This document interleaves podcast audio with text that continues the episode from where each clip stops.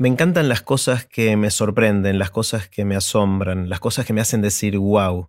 Y probablemente no haya ninguna cosa que me sorprenda más que la magia. Esa magia que cuando la veo ni sé por dónde empezar a imaginarme el truco que está detrás. Hoy tuve el lujo de conversar con Max Giaco. Max es ilusionista, es mago y se especializa en el mundo de la magia en el mentalismo.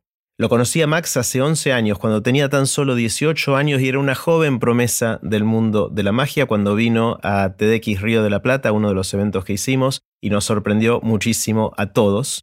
11 años después es un mago súper destacado, muy exitoso, y hoy conversamos sobre la magia, sobre el ilusionismo y sobre los sesgos de nuestras mentes que nos permiten generar ilusiones que nos sorprenden a todos. Antes de dejarlos con Max, les cuento qué es todo esto.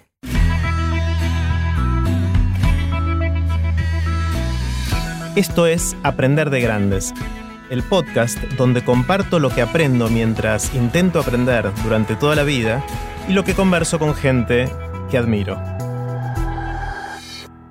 Si te gusta este podcast, creo que también te va a gustar el newsletter de Aprender de Grandes. Es un email corto que mando todos los lunes con ideas para empezar la semana.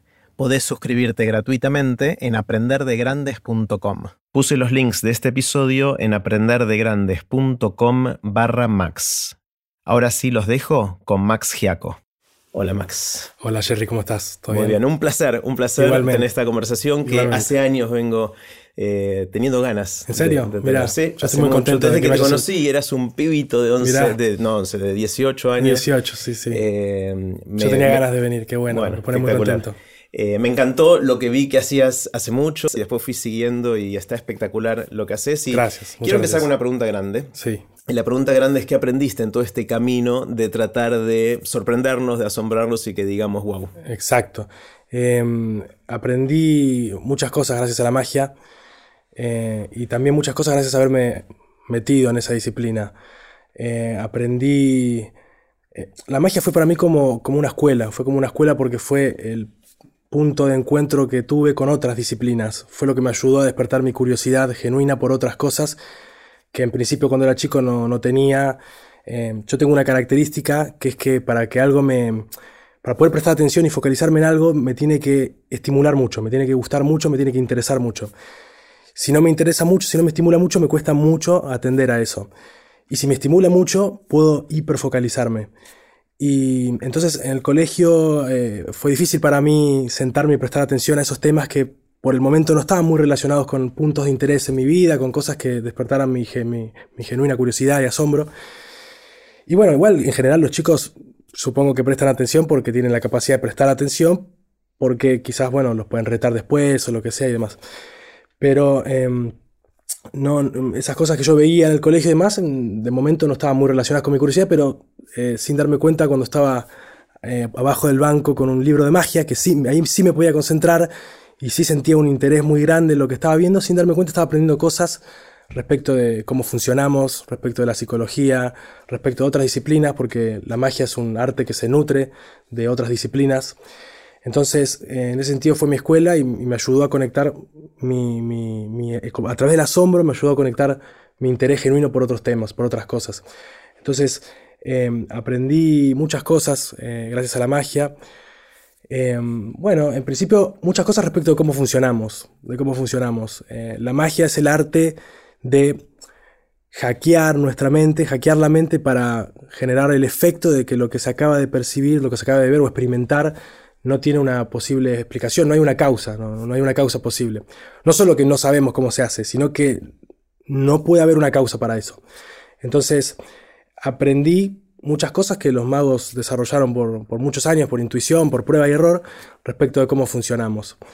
Eh, después con el tiempo las fui conectando con otras cosas eh, que fui aprendiendo de, de, cómo funciona la mente y de ciencias cognitivas y entendiéndolas mejor, pero en principio aprendí sobre el comportamiento, sobre cómo funciona la atención, sobre cómo funciona la percepción, sobre cómo funciona la memoria, cómo funciona nuestra, em, nuestra percepción de nuestra libertad cuando tomamos ciertas decisiones, cómo inducir ciertas cosas.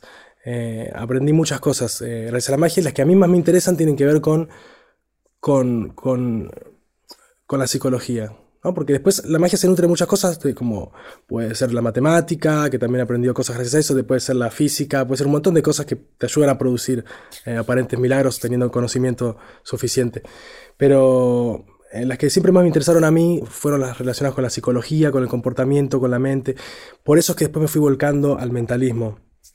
Por un lado por eso, y por el mentalismo, claro, que es una especialidad del ilusionismo, que tiene más que ver con la mente, con el pensamiento, tiene que ver con jugar a que se puede entrar en la mente de alguien y saber lo que está pensando. Obviamente es un juego, no se puede saber lo que alguien está pensando, pero se crea ese efecto y por muchos momentos sí hay técnicas. Me, me relajé ahí porque de repente pensé que me estabas leyendo la mente, pero... Eh, no, no, no, no, o sí. O sí, no sé. No sé. Y, entonces eh, el mentalismo a mí me ha gustado por eso y bueno, también por el efecto que producen los demás porque creo que deja a un lado ciertas cosas que a veces son como ruido para el espectador eh, a la hora de percibir magia, a la hora de experimentar magia, porque la magia verdaderamente es un efecto que ocurre en la mente de la persona. Entonces, si la persona en las condiciones de lo que vos estás presentando ve ciertos elementos que, que le hacen ruido, que no, son condiciones buenas para eso, como, no sé, puede ser que tocaste algo, hiciste algo, eh, eh, estás usando un objeto que pueda estar trucado o algo que yo desconozco cómo funciona o lo que sea, si haces algo más puro en el sentido de que vas directo a esos sesgos que están ahí en la cabeza de la persona y que no, no están mediados por esas otras cosas, para mí el efecto es más potente. Bueno, o sea, el mentalismo no usa cosas esencialmente. Claro, o sea, puede usar cosas, pero el efecto está más dirigido a la mente, está más dirigido a a cómo pensamos y cómo generar una realidad en la cabeza de la persona más a través de usar estos sesgos que tienen más que ver con, la memoria, con, otras cosas que, que, van más para mí directo a donde, donde para mí es la raíz de la magia. Me encantó esto que dijiste, Max, de que en la magia no es crear la sensación de, ah, seguro que hay un mecanismo que hizo algo, sino eso no puede ser. Totalmente, totalmente. De hecho, hay una frase de un mago, una frase muy famosa, que creo que es de Simon Aronson, si no me equivoco, eh, que dice, hay una gran diferencia, una diferencia abismal entre un espectador que no sabe cómo se hace algo y un espectador que sabe que ese algo no se puede hacer. Y esa es la gran diferencia entre la, buena, la buena magia para mí y la magia que es un, un puzzle, un puzzle, un, rompecabezas nada más, algo que, bueno, no sé cómo se hizo, pero de alguna manera quizás lo hiciste. Claro, en, la magia en general o el ilusionismo, después vamos a hablar específicamente del mentalismo, pero en, el paraguas más grande, sí. ¿cuánto hay, esto de total ignorancia, ¿no? ¿Cuánto hay de inventar trucos, ilusiones o como se llamen, y ser el que las, los hace, el, performance, ¿no? Sí. Eh, me imagino que hay, muchos que hacen las dos cosas, por ahí hace uno uno, otro la otra. ¿Cómo es eso? totalmente, totalmente. o sea, ¿vos creas tus propias ilusiones o no? En muchos casos sí. Hay gente que es más creativa que otra en ese sentido, porque también la creatividad tiene un estilo de, llevar adelante tu, tu profesión y lo que haces. Lo que yo noto en general es que los más creativos son las personas que por ahí están más relacionadas al mundo de, la magia desde el punto de, vista de los, de los, magos y los colegas y, suelen ser muy creativos. Y después veo por otro lado que generalmente los más profesionales eh, no son tan creativos o son más creativos para cosas que tienen que ver con la construcción o con la presentación o con los detalles o con tener muy buen criterio para elegir determinadas rutinas, cómo organizar y demás. Entonces, Em, Perdón, cuando llamas a los profesionales, no, entendí la diferencia. Ah, los creativos y los profesionales. di por sentado una cosa que es que la magia está como dividida en, dos mundos: el mundo de la magia para magos y el mundo de la magia para público. Ah, mira, eso no sabía. Em, eh, es como que hay muchos magos que se dedican a performar más que nada en congresos para magos Ah. y, después le venden el truco a alguien para que después lo va a hacer profesionalmente en un show para gente. Exactamente. o aficionados, porque la verdad que el mundo de la magia es mucho más grande desde el punto de vista de la, cantidad de aficionados que hay. Hay mucha gente que va a congresos, a, seminarios y a todo, y que, que, no performan profesionalmente, pero hacen magia por, gusto, por pasión, por hobby, porque se la muestran a sus familiares. Entonces hay un mundo muy grande de la magia, que es el mundo de la magia para magos.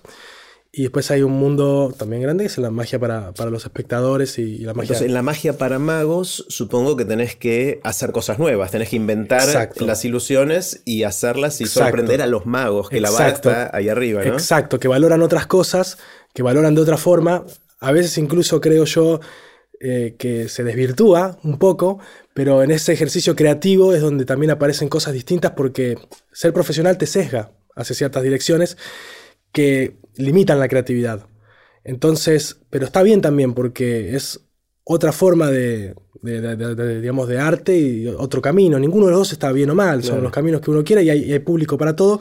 Pero sí, me ibas a decir. No, te iba, te iba, a decir que el, si entiendo bien, la creatividad del que hace magia para magos, que está inventando los trucos, quizás está en encontrar el mecanismo de la ilusión.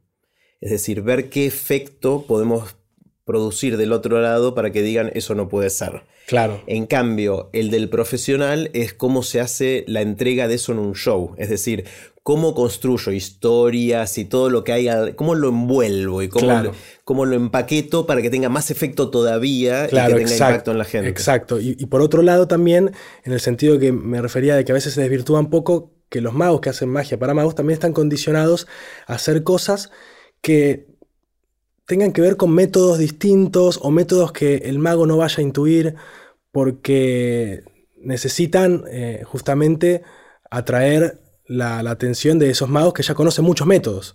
Y a veces por ahí presentan un método que no es un método tan bueno o no es el mejor método para resolver un efecto concreto, para resolver un, truco en concreto, pero el mago lo va a valorar porque tiene un método que le encanta como es eh, el ingenio de ese método o que no lo conocía o no conocía esa forma de usarlo.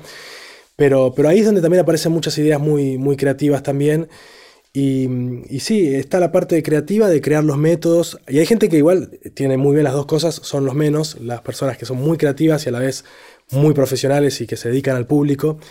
Pero lo que pasa es que también profesionalizarte te, también te, como te decía, te sesga en una dirección donde tu mente está más, em, está más inclinada por buscar a través de otros criterios como cuál es el mejor efecto para tal momento, cómo llegar al público, como vos dijiste bien, cómo presentarlo, cómo presentarlo o, qué, detalles, qué detalle, qué sutileza. Por ejemplo, yo me considero más creativo, eh, tengo rutinas propias, efectos propios, he tenido mi parte creativa, pero eh, fue cuando estaba más abierto a otras cosas, ¿no? Después me empecé a poner más... Eh, más profesional. Claro, y uno discrimina más, uno empieza a discriminar más. Y cuando discriminas, la creatividad como que la, la, la aplacás un poco. Pero aparece la creatividad desde otro lugar, quizás no desde el lugar de crear una rutina 100% original, pero sino entender cómo agregarle ciertas sutilezas a esa rutina para que en determinado momento hagan que esa rutina sea más efectiva, más potente. Sutilezas desde el punto de vista del método, digo, por ejemplo, desde el punto de vista de, lo que está por detrás, cómo estructurar algunas cosas, qué juego elegir, en qué momento, por qué no, y van apareciendo cosas. En mi caso, con el tiempo van apareciendo más sutilezas. Yo trabajo siempre sobre una misma base, que es mi show, y voy agregando cosas, voy aprendiendo cosas nuevas. Tengo mis momentos de donde, donde me vuelvo a donde vuelvo a ser un aficionado y vuelvo a mirar con esos ojos y vuelvo a aprender cosas nuevas y las meto en el show y me divierto y ahí voy agregando cosas nuevas, pero siempre parto de una base sólida, que es la que ya aprendí y tengo el timing y sé lo que funciona y demás. Voy agregando cosas, pero voy perfeccionando los momentos, el humor, cómo conectar con la gente, cómo hacer un montón de otras cosas que están más eh, metidas, que, tienen más que ver con, lo profesional. Es muy parecido a lo que acabas de describir, al camino de la gente que hace comedia de stand-up, ¿no? Probablemente. Porque tenés tu rutina base, la vas rotando, vas agregando cosas, sacando, sabés cuándo se van a reír, cuándo se van a sorprender. O sea, a veces no funciona, pero, pero ya vas conociendo tu material y vas conociendo las reacciones y todo eso, ¿no? Exacto, exactamente. Eh, pienso que debe ser muy similar en muchas disciplinas. Pienso que debe ser Em, eh, también hay una frase que dice que la diferencia entre un aficionado y un profesional es que el, profesional hace lo mismo para muchas personas distintas y el aficionado para muchas personas, eh, eh, para las mismas personas, hace cosas diferentes. Quiere el nuevo truco para mostrarle a su familia. Claro, a sus amigos. exactamente. Entonces necesita más y más y más y va mostrando. Y son dos formas diferentes de ver la, de ver la cosa. Claro. está buenísimo. Y el, mentalismo entonces es tratar de hacer eh, creer a la gente que le puedes leer la mente, que puedes meterse en su mente. ¿Cómo se logra eso? Los, argumentos que usa el mentalismo son el argumento, por ejemplo, bueno, el tipo de efecto que usa, predicciones, adivinaciones y otro tipo de cosas más, pero más que nada predicciones y adivinaciones.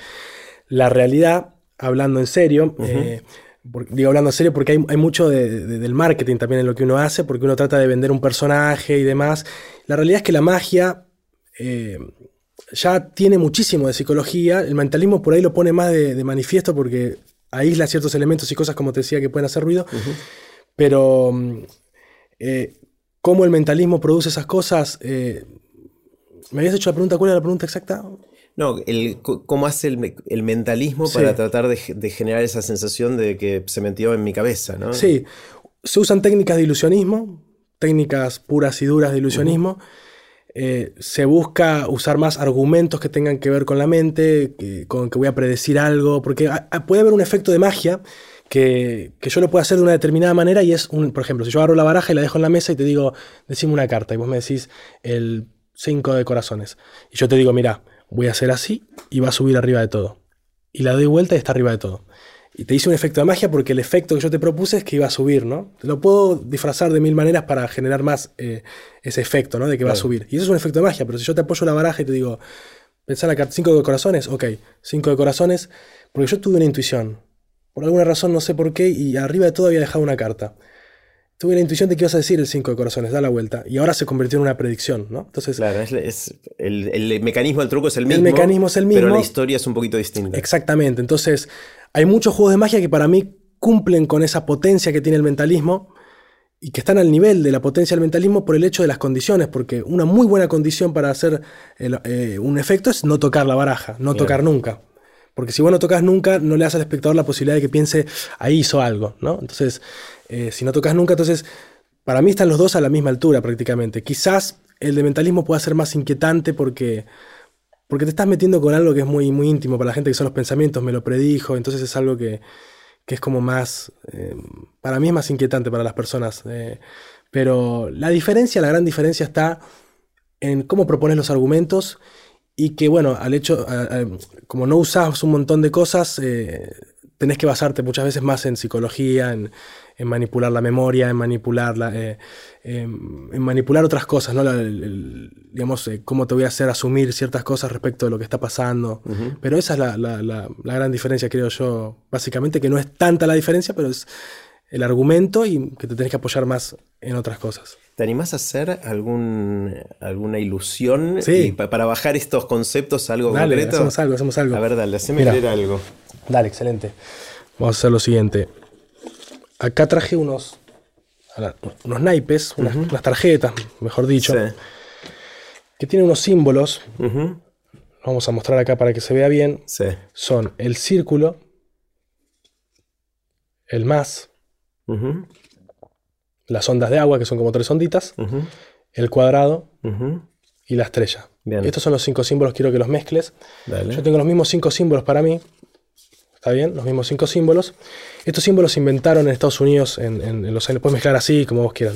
Se inventaron en los años 60 en Estados Unidos, cuando estaba en auge la, el, término telepatía, la palabra telepatía, y había mucha curiosidad respecto de si ese fenómeno era posible o no. Entonces, un, experimentador decidió hacer un experimento y, diseñó estas tarjetas. Estas tarjetas eh, y consistía en lo siguiente, era un experimento muy sencillo donde una persona se ponía de un lado de un vidrio, otra del otro. Está mezclado eso, ¿no? Sí. Excelente. Hace un favor, dale una mezclita, eso también así mezclado. ¿Lo mezclo? Sí, sí, también. Y uno se ponía de un lado de un vidrio, el otro del otro. Entonces, eh, uno de ellos tenía, uno de los sujetos tenía que pensar en un símbolo, ponerlo boca abajo en la mesa y tratar de transmitírselo al otro. Mirar y tratar de transmitírselo. Después se veía cuántos aciertos hubo. Obviamente no se concluyó que exista la telepatía, no, no existe al parecer, pero vamos a jugar a como si existiese, ¿está bien? Con algunas técnicas psicológicas. Entonces, esto para los que están solo escuchando esto, hay, dos pilones. Dos paquetitos mezclados por vos. Los dos los mezclé yo. Perfecto. Eh, cada uno tiene cinco cartas con cada uno un símbolo distinto. Exactamente, exactamente. Entonces, em, eh, voy a mirarte y voy a intentar transmitirte un símbolo, mírame. Pero espera, Jerry, ya, ya tenés un símbolo en mente, ¿no? Hay como uno que ya está dando más vueltas en tu cabeza. La verdad, sinceramente, puedes ser sincero conmigo porque. Sí, sí. Sí. Eh, no es el que quiero transmitirte. Veía, tenía la sensación de que ya vi uno que estaba más presente. Uno, ¿Lo borro? Eh, borralo, que ya sé que es difícil borrarlo mientras más uno intenta. Pero. Em, em, hace una cosa. mírame. Hay uno que se te cruzó después cuando lo borraste, ¿no? Puede ser porque es muy difícil cuando dice que es ese último que se te cruzó por la cabeza. Es ese último. Eh, pensalo, tomalo, tomalo, tomalo, todos, todos, todos, todos, todos, todos, tomalos todos. Y la idea es esta, vas a hacer lo siguiente, vas a dejar el último símbolo que pensaste, lo vas a dejar en la mesa enfrente del mío. Está enfrente del mío. Y la pregunta es, Sherry, ¿cuál fue el primer símbolo que estaba dando vueltas por tu cabeza? El primero. ¿Te lo digo? Decilo, no, decilo en voz alta. Te lo digo en voz alta, las, ondas. Las ondas, las ondas, las, las tres olitas, las ondas de agua. Por eso te pedí que lo cambies. Mucha gente piensa que es un símbolo muy pensado y demás porque llama la atención. Quiero que des vuelta tu. Yo no quiero tocar, yo dejé el mío primero. Quiero que des vuelta al tuyo y luego que des vuelta al mío. Yo había elegido el cuadrado Menos mal. y vos tenés el cuadrado. El cuadrado. Pero lo, lo lindo de esto es que las condiciones se lucen cuando se puede repetir y se pueden apreciar mucho mejor. Porque ahora quiero que hagas lo siguiente, quiero que vuelvas a mezclar. Yo voy a dejar un símbolo. Un símbolo boca abajo. Ujú. Y yo dejo primero. Y todavía prácticamente ni lo pensaste. Quizás No, ya ni- se te cruzaron varias, pero. Ok, quiero que mires y pienses en uno, no lo digas. Yo no miro. Vale, pienso en uno. Pensá en uno, no lo digas. Ya está. Eh, ya está. Ok, pensalo. Sí. Em, no estás pensando en el cuadrado, ¿no? No, No, excelente, excelente, perfecto, perfecto. Eh, Ese había sido el anterior, ese Sí. había sido el anterior.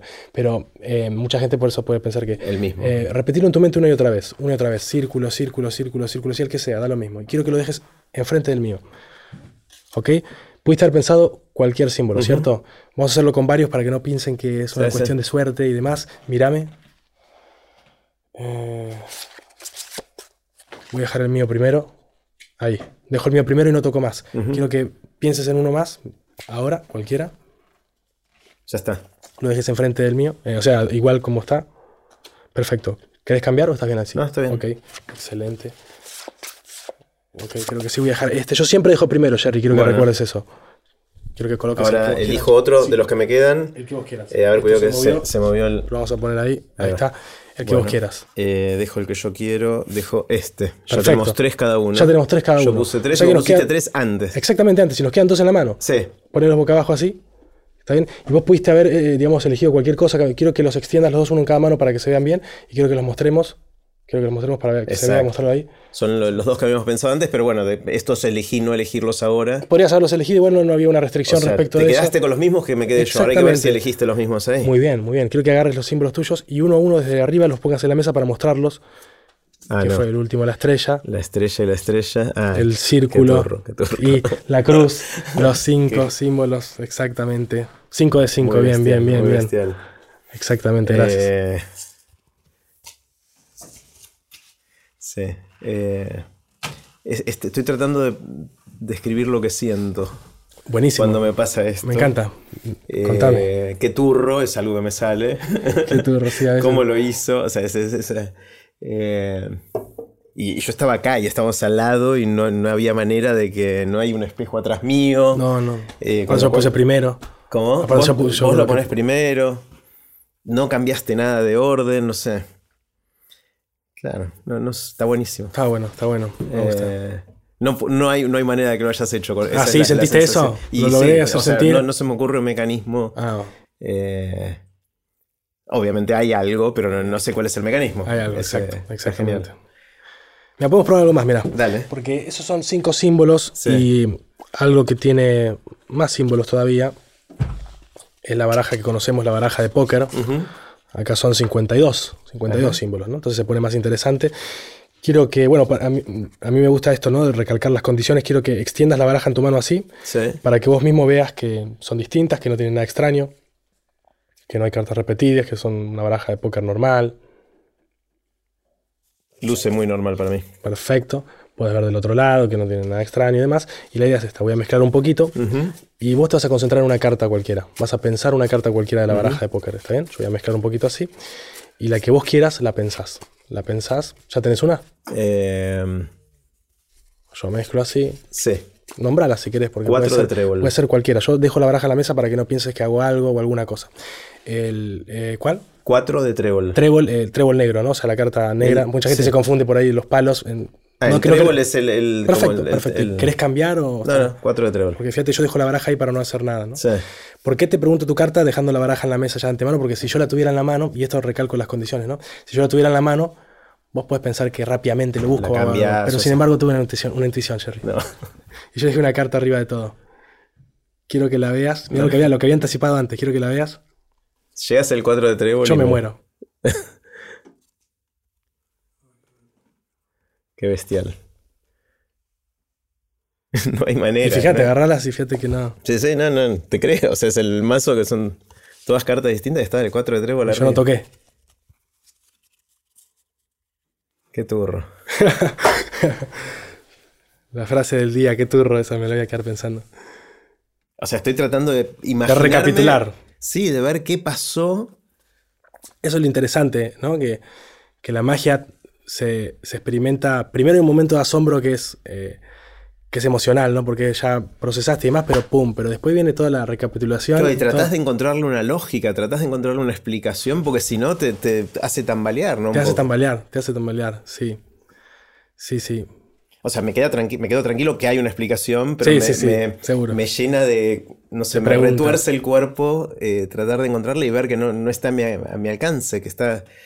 Eh, sí, y... Sí, mucho pasa a través de la recapitulación, ¿no? Esto de ir para atrás y decir, pero espera, si la baraja estaba en la mesa, si yo podría haber nombrado cualquier carta, y, esto es algo interesante. No quiero, no quiero eh, meterme tanto en revelar algunas cosas. No, no, pero, no me interesa tampoco. Pero hay cosas que está bueno contarlas. Voy a tratar de, y ese para mí es el desafío hoy también, de contar cosas sin romper mucho la ilusión. Bien. Pero, por ejemplo, algo que aprendí de la magia que me parece interesante y te confieso que está dentro de esta rutina. Acá varias cosas, ¿no? Este, quizás después las digo y alguien pueda verlo y unir los puntos. Y bueno, también está bueno porque no, no, estoy tan en contra tampoco de que la gente con, con, mucho interés quiera aprender algunas cosas y no creo que eso mate la magia tampoco. Pero mm, em, hay un principio en, en, magia que es el principio de las múltiples salidas. Uno tiene múltiples alternativas para resolver un efecto. Mm. Uno no adelanta generalmente lo que va a pasar uno no, no, dice, lo que va a pasar, yo no te dije antes del efecto, Cherry, vos vas a nombrar una carta y va a ser la de arriba. O sea, no, no, yo no, no, hice eso y no lo hago en ninguno de los efectos, exactamente, no adelanto. Muchas veces no adelantamos lo que va a pasar. Y entonces siempre uno tiene un montón de alternativas para definir, para resolver. con eso me dijiste, se me acaba de ocurrir una cosa. ya, Te ya, te maté la ilusión. Pero fíjate qué interesante porque tiene que ver con este sesgo, que es que, que yo lo veo muy relacionado con, con, con lo que Kahneman define como el sesgo de resultados, que es que las personas tendemos muchas veces eh, a evaluar las decisiones a partir del resultado. Y eso muchas veces es un error, porque el resultado no nos dicta si la decisión en sí misma fue buena o no. Eh, un ejemplo burdo para, que se entienda esto es que si yo voy al casino con, con, un amigo y me dice jugale al 32 que vas a ver que sale y jugale todo tu dinero, yo ya sé que es una mala decisión, pero si saliese el 32 no, no, no, esa no es la, razón por la cual era una buena decisión. Si yo juego y sale y gano, ah, qué buena decisión que tomé. No, es fácil verlo con ese ejemplo. Pero después hay un montón de cosas donde no es fácil verlo y nos dejamos llevar por ese sesgo y evaluamos muchas decisiones en base al resultado. Y en la magia pasa eso y, pasa que la gente evalúa el, el efecto, cuando recapitula, se va para atrás y evalúa el efecto en base al resultado que acaba de ver. Y eso te ceja muchísimo, es lo que hace que vos recién no tenías ninguna explicación y cuando te adelanté este sesgo dijiste ya se me ocurre algo. Entonces, eh, vos dijiste, eh, pero te interrumpí, porque quiero que sigas con la idea de eh, esto de que hay distintas posibles salidas. Exacto, sí, sí. bueno, de hecho hay una, frase muy linda, una, una, metáfora muy linda de un, de un, mago que me gusta mucho porque se dedica mucho a las múltiples salidas, que se llama Henry Evans, que es un colega argentino muy bueno. Y me encantó esto que dijo, para mí lo resumió muy lindo, que es que dijo, veo muchas puertas invisibles a los ojos de los espectadores. Cuando me decido por una, el resto desaparecen, dejando al espectador encerrado en ese cuarto con esa única puerta como entrada y salida. Entonces, para mí lo, resumió muy bien, ¿no? Entonces, eso es lo que pasa.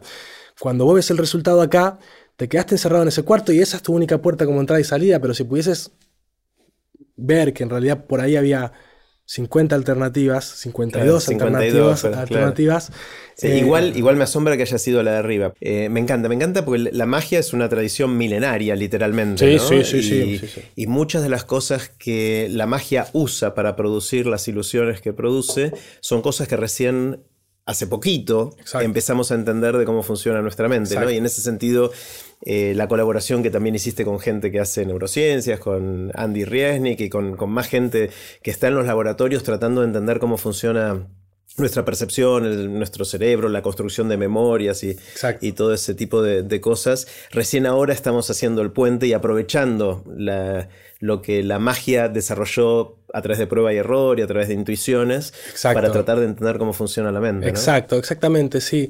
Vos fíjate que cuando recordaba lo de Arturo Ascaño, si no me equivoco, uno de los fenómenos que quizás intuitivamente muchos puedan sospechar y pensar y demás, porque, bueno, lo, lo primero que uno piensa cuando cuando piensa respecto de cómo funciona la magia es lo, típico, ¿no? Que la gente lo describe en sus palabras, que es esto del control de la atención y, que la gente lo describe como el mago te hace algo en un lugar y en el otro está haciendo la trampa, ¿no? Te está distrayendo con algo mientras hace la trampa con otro. Bueno, eso es cierto. No es la única ni la más importante, eh, no es el único ni el más importante principio, pero es cierto.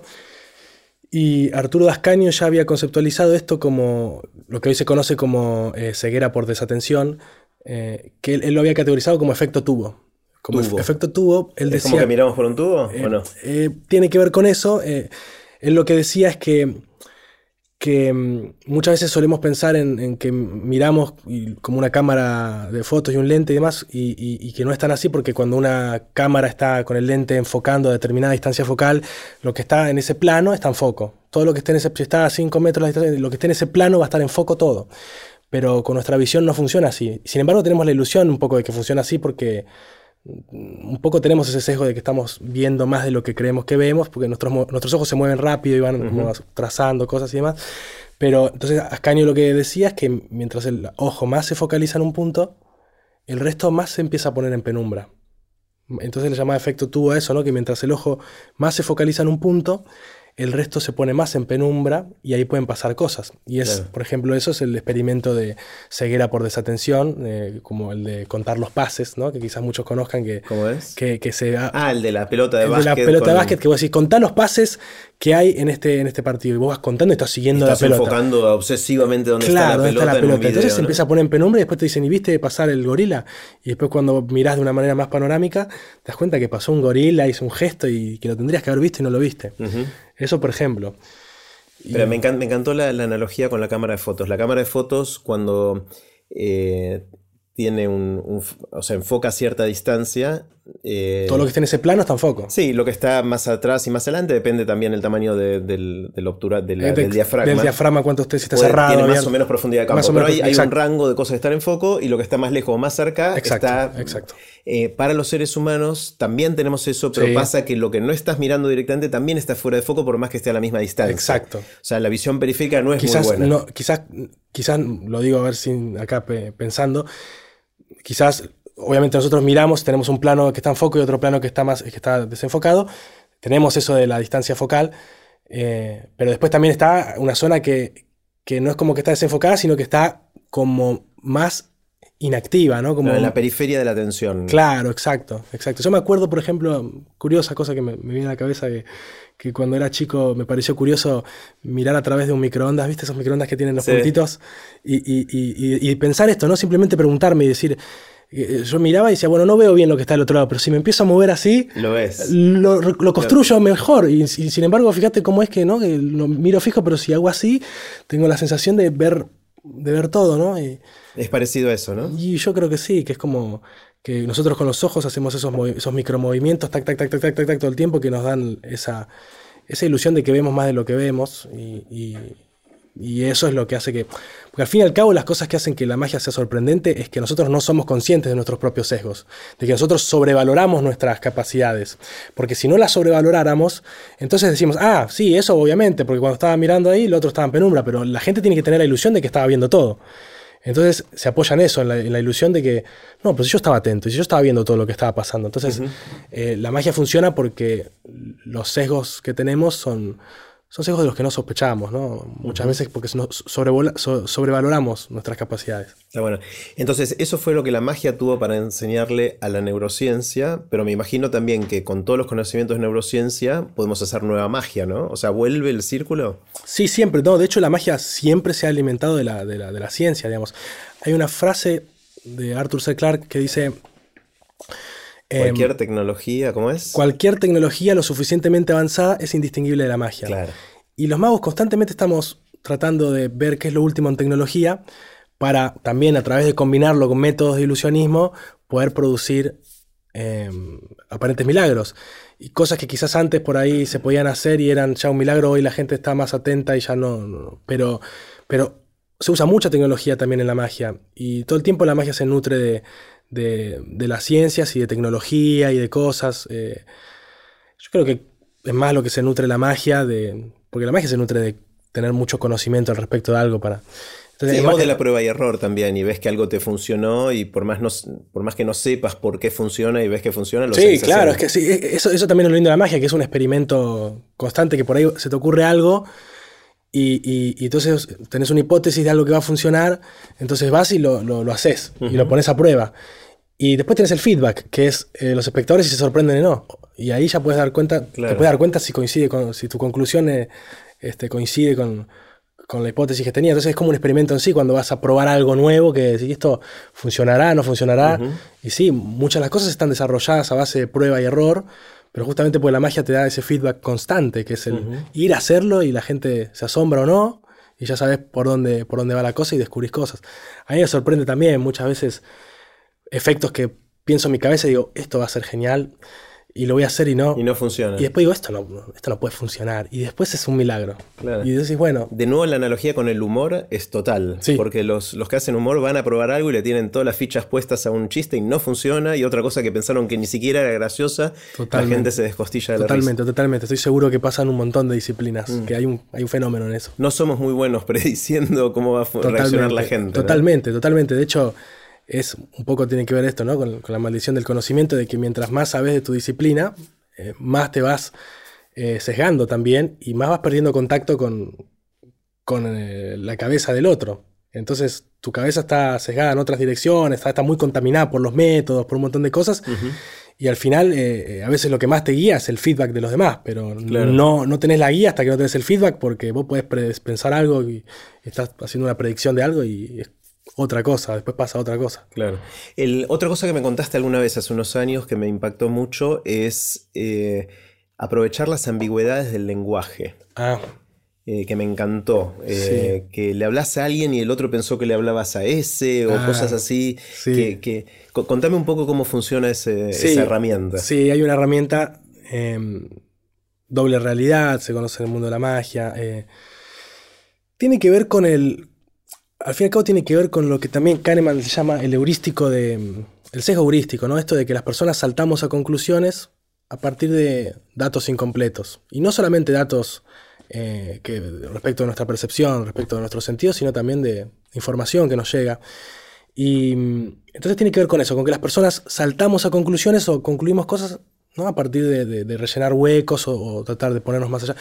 Y hay, una, hay formas a través del lenguaje de decir cosas que contengan suficiente ambigüedad, pero al mismo tiempo que estén armadas de forma tal que sean congruentes para que en la cabeza de alguien pueda formar una realidad y en la cabeza de otros pueda formar otra realidad, pero esas realidades sean complementarias ya que se es muy difícil explicarlo sin, sin es muy difícil no, contar cómo es sin y querés contar o no algo o no es, es, em, por ahí te podría o sea, lo, voy a tratar de decir de la experiencia que yo recuerdo que me contaste sin, sin deschavar o sin, sin deschavar mucho porque van a matar. No, no, no. Pero es un caso en el cual eh, hay dos grupos de gente, puede ser un grupo con mucha gente y otro con uno o lo que fuera, y vos decís una frase que cada uno lo interpreta distinto. Exacto. Y entonces para todos es cierta o construyen su realidad, pero no son las mismas realidades que construyen. Exacto.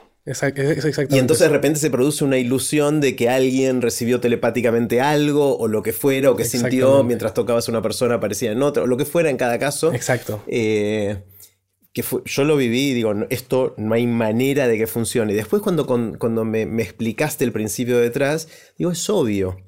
Y entonces, por un lado, me fascina entender ese principio y por otro lado, es la desilusión de no tener ya la sorpresa, la sombra. Exacto, bueno, fíjate que tiene que ver con esto que te decía antes, que ese tipo de efectos gustan mucho, impactan mucho, porque no está el ruido de fondo de los elementos, de las manos, de esto, del otro. Entonces, esos son el tipo de efectos que para la gente son los más eh, eh, inconcebibles de, de, encontrarle la causa porque va muy directo a un sesgo que es muy contraintuitivo, ¿no? Que para la gente un sesgo muy contraintuitivo es esto de que estamos saltando conclusiones tan solo de, la realidad que recibimos a partir de, lo que alguien está diciendo. Entonces, em, eh, ese es un efecto que impacta mucho porque la gente dice, no tocaste, vos estabas acá, él eh, pasó esto, pasó lo otro, no hay forma, no hay forma, ¿no? Entonces, para mí, em, los efectos más potentes son los que reúnen las mejores condiciones, que tienen que ver con no tocar los elementos y más, y los que se meten con, los sesgos más, eh, más propios, de, más, más, profundos del pensamiento, de esas cosas que son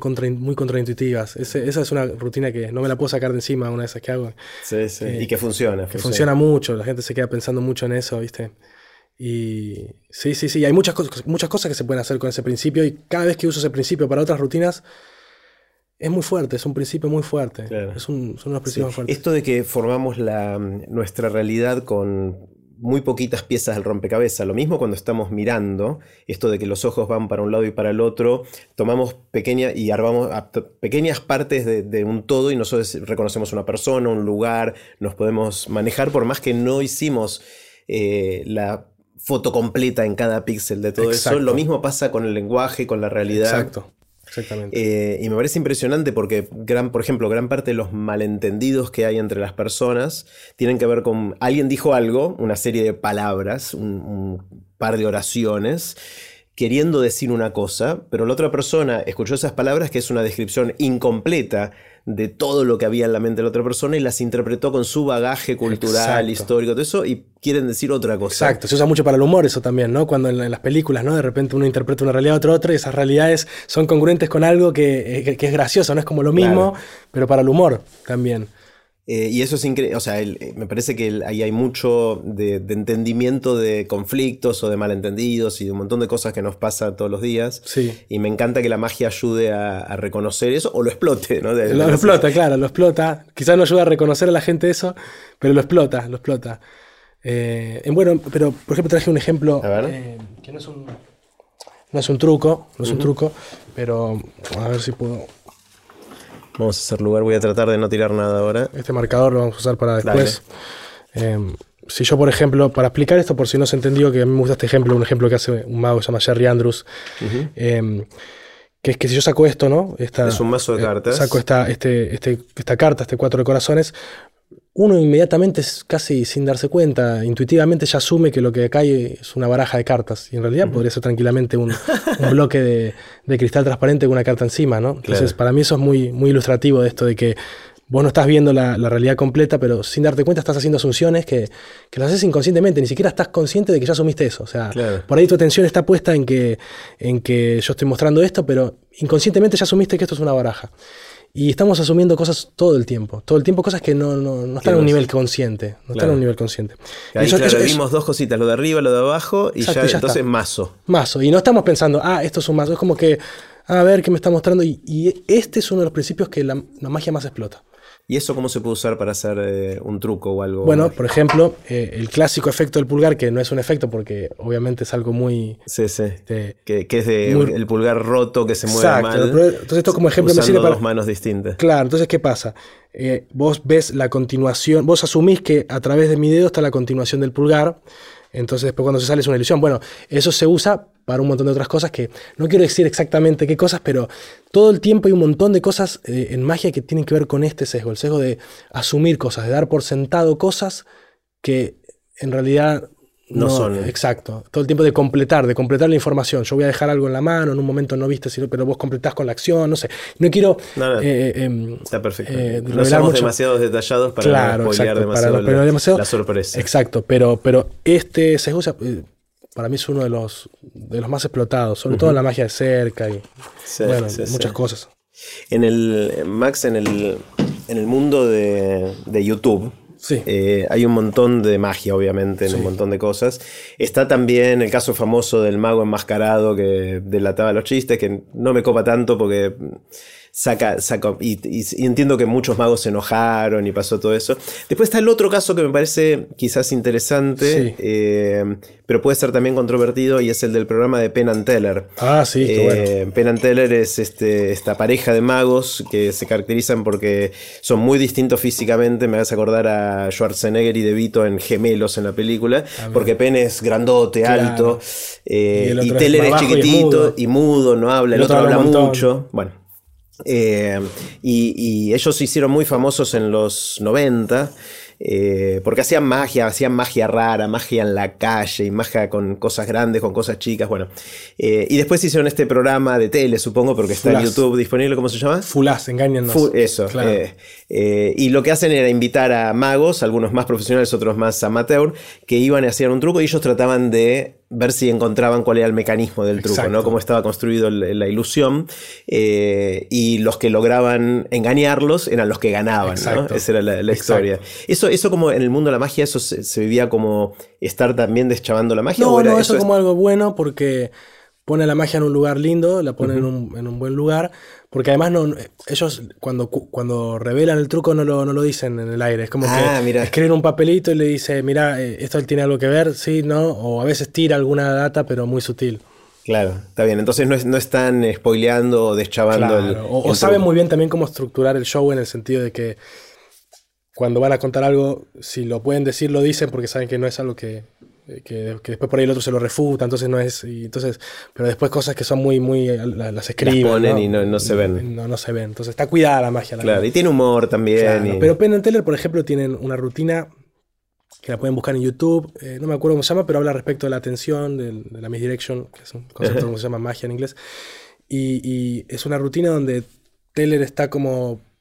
que aparente. Es muy, es muy lindo como lo, como lo abordan porque te muestran una escena donde está Teller eh, fumando, eh, prendiéndose un cigarrillo nada más, lo tira y después se prende el cigarrillo, no, como vos lo ves y si no está pasando nada.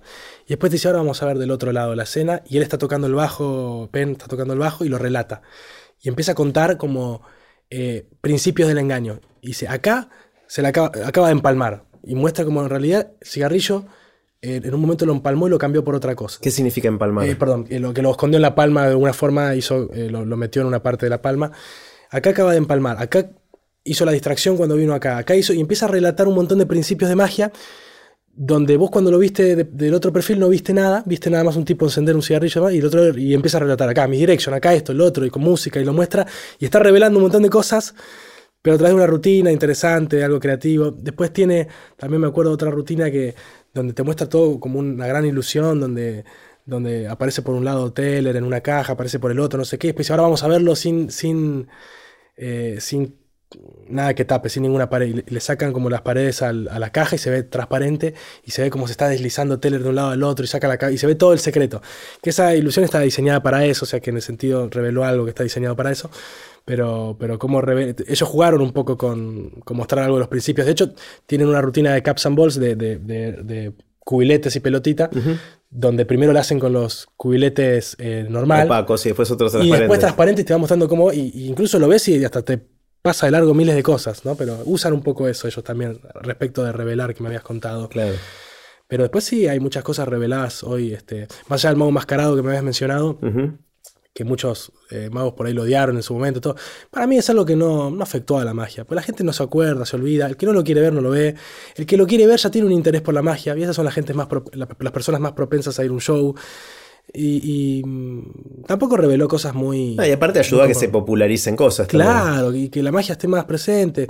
Em, hay magia revelada. Siempre, siempre estuvo la misma discusión, igual de, uy, la magia se va a perder, ¿no? los magos siempre tuvieron mucho esa cosa de, no, ¿cómo van a explicar? Pero eso pasó desde siempre.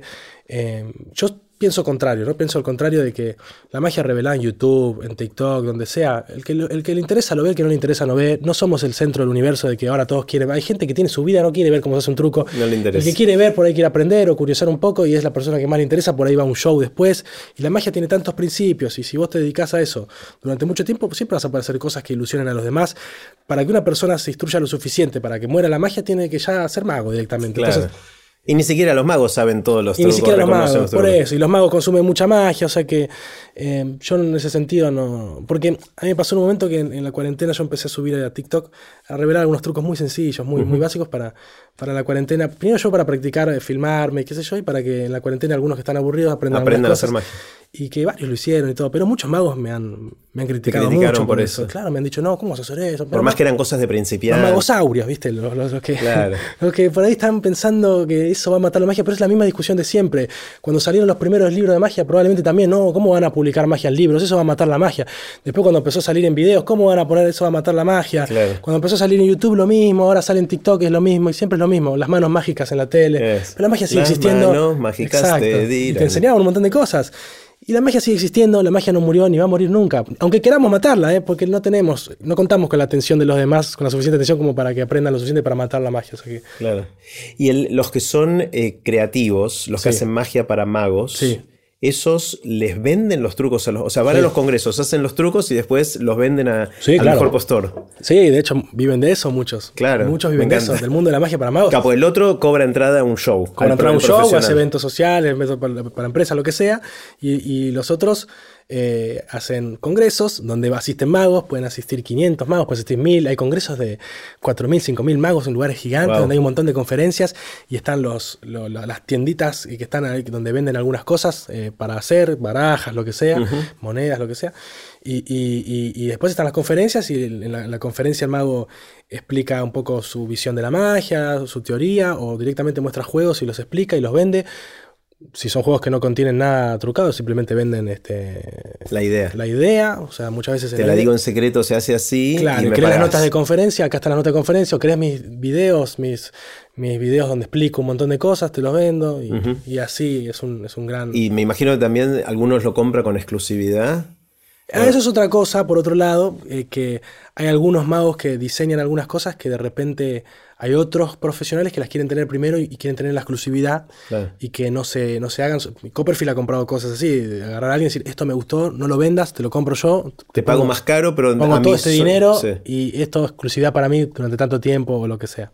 Eso es también otra, otra beta. Claro, está bueno, está bueno cómo se generan los modelos de negocio, ¿no? Sí, En exacto. cada, en cada parte Cada de la cosa magia. tiene su. Exacto, sí, sí. Ese- Después hay asesores. Claro. Hay, hay algunos que se dedican a asesorar a otros magos profesionales, que por ahí hay magos profesionales que, que tienen que eh, llevar adelante un especial de televisión o una carrera y Mm. esto y otro, y tienen asesores. eh, magos como Penn and Teller, David Blaine y más tienen sus asesores mágicos. Y son Claro. magos que, que se han dedicado a estudiar mucho, cosas que por ahí no se dedican para público, pero tienen tanto conocimiento que pueden al profesional darle cierto, Claro. ciertos este, disparadores y cosas. Después me acuerdo hace, un- hace unos cuantos años surgieron un par de, al menos un par, dos que yo vi, películas de magos históricos, ¿no? O sea, del Houdini se llamaba, Ah, el- el- Houdini, el- del escapismo. Exacto.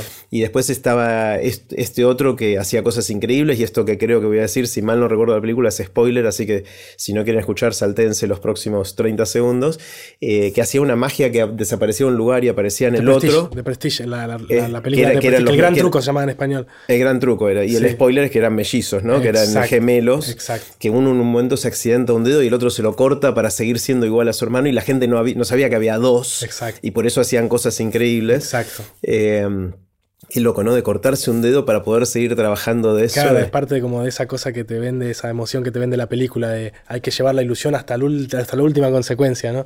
¿Cómo, cómo era el título de la película? Eh, The Prestige en inglés, en español, El Gran Truco. El gran truco. Sí. es.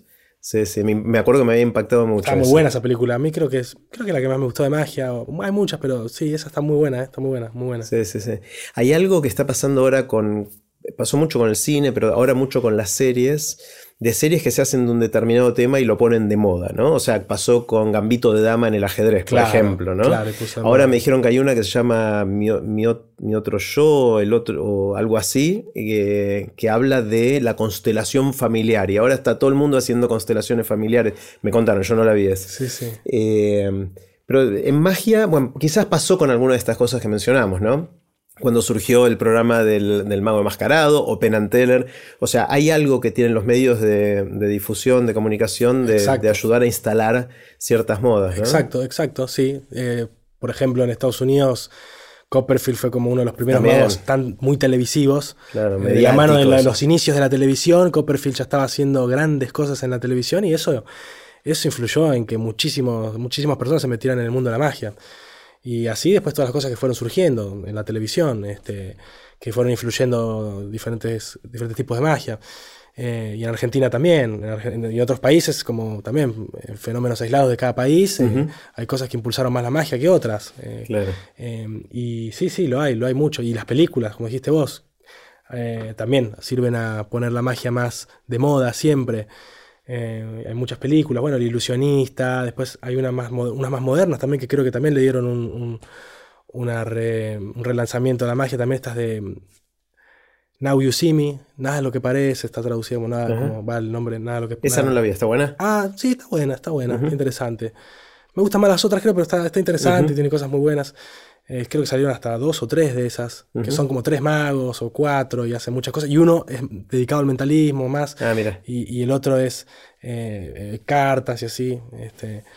Pero sí, sin duda, sin duda que siempre está. como en todo, ¿no? Que como que me mencionabas vos de Gambito de Dama y todo eso, y pasa lo mismo con la magia. Sí, y hay ciertos personajes, localmente René Lavand obviamente tuvo un, rol importante en popularizar la magia, porque era increíble lo que hacía, y aparte con una sola mano. Aparte con una sola mano. Eh, cosa que... Muy interesante lo de René, muy interesante. Em, René, qué, gran mago, porque un artista, ¿no? La gente lo tiene más reconocido como un artista, ¿no? Porque eh, él lograba separarse del personaje de mago para tener un personaje que va por encima y que cuenta historias y que tiene mundo. Y bueno, y esto de que le falte la mano, eh, fundamental, ¿no? Para su personaje, eh, una tragedia que convirtió a él en, algo positivo, que es un poco también, creo, lo que atrae tanto de la figura de René Lavant, que ya de por sí él encarna eh, un mensaje muy potente, que es la superación de la adversidad. Mm. O sea, para un arte, que es la prestigitación, que se hace con dos manos y demás, que un tipo se destaque y le falta una mano, eh, eso ya directamente, aunque no te quieras dar cuenta, ya te está tocando en el fondo con esto de la superación de la adversidad.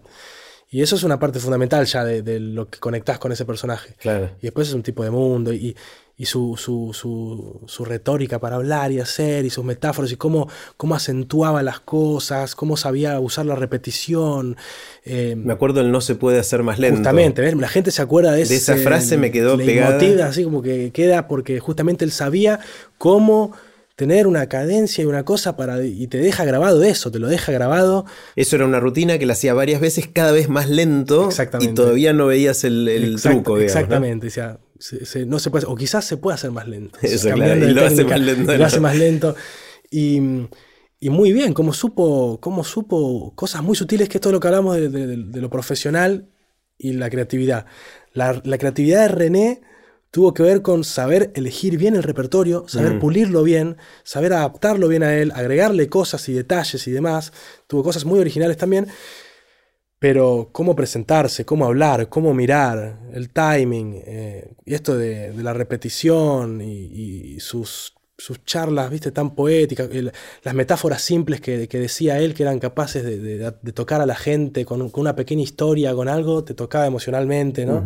Que eso a veces es difícil en el mundo de la magia, salirse solamente de la emoción de asombro, asombro, asombro, asombro, y tocar asombro, tocar eh, ¿no? este, otro tipo de emociones, eh, eh, viste como tocar incluso miedo, generar otro tipo de, cosas, es muy difícil a través de la magia y, René combinando las historias, combinando su personaje y la magia lo logró muy bien. Y es, un artista, era un artista, era un artista muy, muy, completo, Sí, sí, sí. Y una cosa que me quedé pensando es cuánto depende la capacidad de una persona de hacer magia de su habilidad manual, ¿no? Porque hay mucho de la. Nunca me sale la palabra prestidigitación. Sí, es difícil, prestidigitación. la dije bien, me parece, de ah, una. sí, sí, Pero de milagro. Eh, hay, hay, mucha de la magia, sobre todo de, que se hace con cartas o con monedas o con objetos pequeños así, que entiendo depende de la capacidad de hacer algunos movimientos rápidos que nuestra mente los interpreta de la mal. Exacto. Por un lado, eh, hacer movimientos rápidos que la mente interpreta, como vos decís, de otra forma. Pero por otro lado, hacer movimientos no rápidos, sino movimientos con la suficiente técnica, con la suficiente coordinación o, con la suficiente em, precisión para generar el efecto, que también sigue siendo manipulación, no necesariamente rápido, pero preciso, y demás. Y sí, pero eso es simplemente una técnica. Mm. A, a, mí si me preguntan qué es lo más importante para, para hacer magia y dedicarse a la magia, el conocimiento, conocer, mm. conocer métodos. Al fin y al cabo, lo más importante en Es más importante eso que ser diestro con los dedos. Exacto, porque de hecho hay millones de efectos que no necesitas manipulación para hacerlos, que, puedes, que los puede hacer el espectador solo, le das la baraja, le das las mm. instrucciones y lo hace. Hay magia que se puede hacer por radio y la gente de su casa la hace. Y, juegos que, en realidad la base del ilusionismo es esos conocimientos que se fueron encontrando a través de prueba y error y se fueron acumulando a través de la cultura mágica y de los libros y se fueron combinando y después la teoría y demás. Entonces, eh, lo más importante es el conocimiento para, hacer buena magia. Lo más importante es, todo lo otro son eh, principios, eh, herramientas, pero si me preguntan cuál es el elemento fundamental para mí para ser buen mago, es, por un lado, conocimiento y por otro lado criterio. Y es conocimiento de la naturaleza humana, ¿no? Y de cómo funciona nuestra mente, las fallas que tiene, los sesgos y todo eso. Exacto, es conocimiento de ese tipo de cosas. Exacto, sin duda. conocimiento intuitivo, conocimiento de haberlo adquirido por, por la cultura mágica o de haberlo estudiado. ¿Quiénes son los magos que más admiras? Y unos cuantos, unos cuantos em, que me hayan marcado así al principio. Bueno, hay uno muy fuerte que, nos ha marcado mucho en, Latinoamérica y bueno, y en España, em, que es Juan Tamariz, que él fue como que el primero en venir y traer también la teoría escañana de Arturo Ascaño. Entonces eh, venía y traía todas estas cosas psicológicas y todas estas cosas de estructura, de cómo estructurar un método para que esté bien desde un montón de puntos de vista que están muy bien analizados. Y, bueno, y por otras cosas más. Y él fue un buen mago que combinó esto, ¿no? De la creatividad también y, del mundo. Él, tuvo, esos, es uno de los ejemplos, de los pocos ejemplos de que triunfó en los dos mundos, en el mundo de la magia y en el mundo, en el mundo de los magos con todo esto calamante y en el mundo del, público, de los espectadores. Eh, bueno, Juan Tamariz por un lado, eh, y por otras cosas más, muchas cosas, Juan Tamariz. Arturo Ascaño me marcó por la teoría y por todo eso, como nos marcó a todos, y nuestra magia está muy influenciada por entender esos conceptos y saber que ahí hay que poner un paréntesis y olvido, que ahí hay que poner esto, que hay que poner lo otro. Dave Vernon, que es un modo canadiense, que también era un, gran pensador de la magia y que hablaba mucho de cómo estructurar algo, cómo, por qué, te, por qué estás haciendo, empezar a hacer preguntas, por qué estás haciendo ese movimiento. Eh, eso es lo más natural, eso no es lo más natural. Vos agarrás así una moneda, no. Entonces, si la moneda está a la derecha, la agarrás con la mano izquierda, no. Entonces tiene que haber una acción de este tipo, de este lote, tengo que empezar a pensar la magia. Eh, además de sus rutinas y un montón de cosas, Dave Vernon. Em, eh, mentalistas, bueno, después antes tengo que nombrar obviamente eh, que hay muchas personas que, te influyen muchísimo y que no son esos que están lejos, que son los que están cerca, mm. que son los amigos, que te influyen un montón, no solo por traerte cosas de otros lugares, sino por, por el feedback y todo. Y hay amigos que han influido muchísimo, eh, que han sido amigos con los que me, me, empecé a relacionar cuando empecé, magos que conocí en el ambiente, hay magos muy buenos acá en Argentina, además, además eso, en Argentina hay magos muy buenos Está un amigo mío, Juan Pablo Ibáñez, que es un gran creativo de la magia. ¿Lo conoces? Sí, sí, un gran creativo de la magia. Está Pablo Sanata, que es. Aparte, muy, muy gracioso. Muy gracioso. claro, claro, muy eh, gracioso. Y, tenía, me acuerdo que tenía un monito que hacía un. El mono, claro, la ventriloquía. Sí, y que ah, tenía un chiste que hacía, a ver si me lo voy a acordar. Eh, ah, que le decía al mono. Ahí está. Le decía al mono. Eh, a ver, decime una oración con onomatopeya. Ah. Y dice, uy, eh, ahí viene un colectivo, oh, no me atropella. oh, no me atropella. Algo así, era así, no lo dije mal, pero eh, me pegó ese chiste, me, reí muchísimo. No, te reís muchísimo. Ese. Mezcla el humor que no tiene nada que ver con la magia, con, con cosas demás. Exacto, exacto. Después, no sé, Pablo Sanata, que es un, mago técnico, pero además que piensa muy bien la magia y que conoce mucho, un erudito de la magia, que conoce un montón, de las pocas personas que vi, conoce tanto. Eh, entonces, y tiene una fineza en lo que hace y mm. todo. Eh, Mitchell, que es un mentalista excelente, también argentino, que sabe muchísimo. Ah, eh, no quiero dejar ninguna fuera de las personas que conozco porque esas son las personas que te inspiran, porque cuando vas a congresos están ahí y después puedes charlar con ellos y ver cómo piensan y todo, eso te inspira un montón. Ahora, después sí, de afuera, bueno, eh, en su momento, hace un tiempo hubo un mago que, tuvo como una... Me hizo un clic en algunas cosas también, que fue Chan Canasta, que es un mentalista. Por ahí en la magia no es tan conocido, quizás a alguno no le resuene tanto. Pero es un mentalista, em, él es polaco, pero se radicó en Inglaterra y en los años 60, en los años 60 tuvo unos especiales para la BBC de Londres y él se presentaba como, los especiales se llamaban A Remarkable Man, ¿no? como un tipo extraordinario, un tipo remarcable, en fin. Y, y no se presentaba como un mago, ¿no? Y, y él hacía cosas de mentalismo y cosas de demostraciones de mente prodigiosa, ¿no? Como que podía memorizar barajas eh, y cosas. Y él hacía juegos con, cartas, con cartas, pero la gente no lo veía como un mago, porque la forma en que lo presentaba y como él se presentaba a sí mismo, lo ponía en otra categoría. Él, él comentaba, y con gran parte de verdad, que él, eh, había él se había interesado por la magia de chico y después se había interesado por la psicología y otras cosas. Y creó su tipo de acto donde hay un montón de sutilezas psicológicas, del lenguaje, de cómo crear la ilusión de la libertad cuando alguien eligió algo y vos querés hacerle creer que, fue libre, y, un montón de sutilezas de, psicológicas. A mí me fascinan las sutilezas psicológicas de la magia. Hay muchos tipos de pequeñas cosas que hacen a la construcción y hacen al, efecto. Y Chan Canasta en ese sentido me, me fascinó, por, básicamente por esas dos razones por su estilo y cómo él se presentaba y cómo lograba separarse mm. del estereotipo de mago, a pesar de encima usar cartas en su mayoría, después usaba cartas y libros para hacer eh, algún tipo de efectos donde adivinaba cosas de los libros, y, cómo se separaba y luego em, la cantidad de sutilezas psicológicas y todo que tenía. Él era un profesional que desarrolló un acto y que no sacó libros para magos, no estaba dentro del mundo de la magia, quedó medio en el olvido en ese sentido, muchos lo recuerdan en el mundo de la magia, pero no fue el mundo de la magia él, hizo su acto para la BBC y demás y trabajó un poco con, uno o dos actos, después eh, se dedicó a otra cosa, a pintar, no sé qué. De hecho hay un programa eh, cuando él ya está más adulto que lo invita Cabot, no sé, creo que es como se llama el conductor de Estados Unidos, conocido, y, a uno de sus eh, talk shows, no sé qué, y lo invita para. Y le pregunta, yo vi uno, le dice, yo vi uno de tus especiales de los años 60 para la BBC, y vos hacías que una persona elija lo que vos querías. Lograbas controlar las decisiones de alguien, y me encanta escuchar eso de cómo él lo que recuerda no es, le diste a elegir a alguien una carta y la adivinaste, no. Lo que recuerda es el efecto y el efecto puro lo nombra como eso que le sucedió en su cabeza, que es cómo haces que alguien elija lo que vos querés.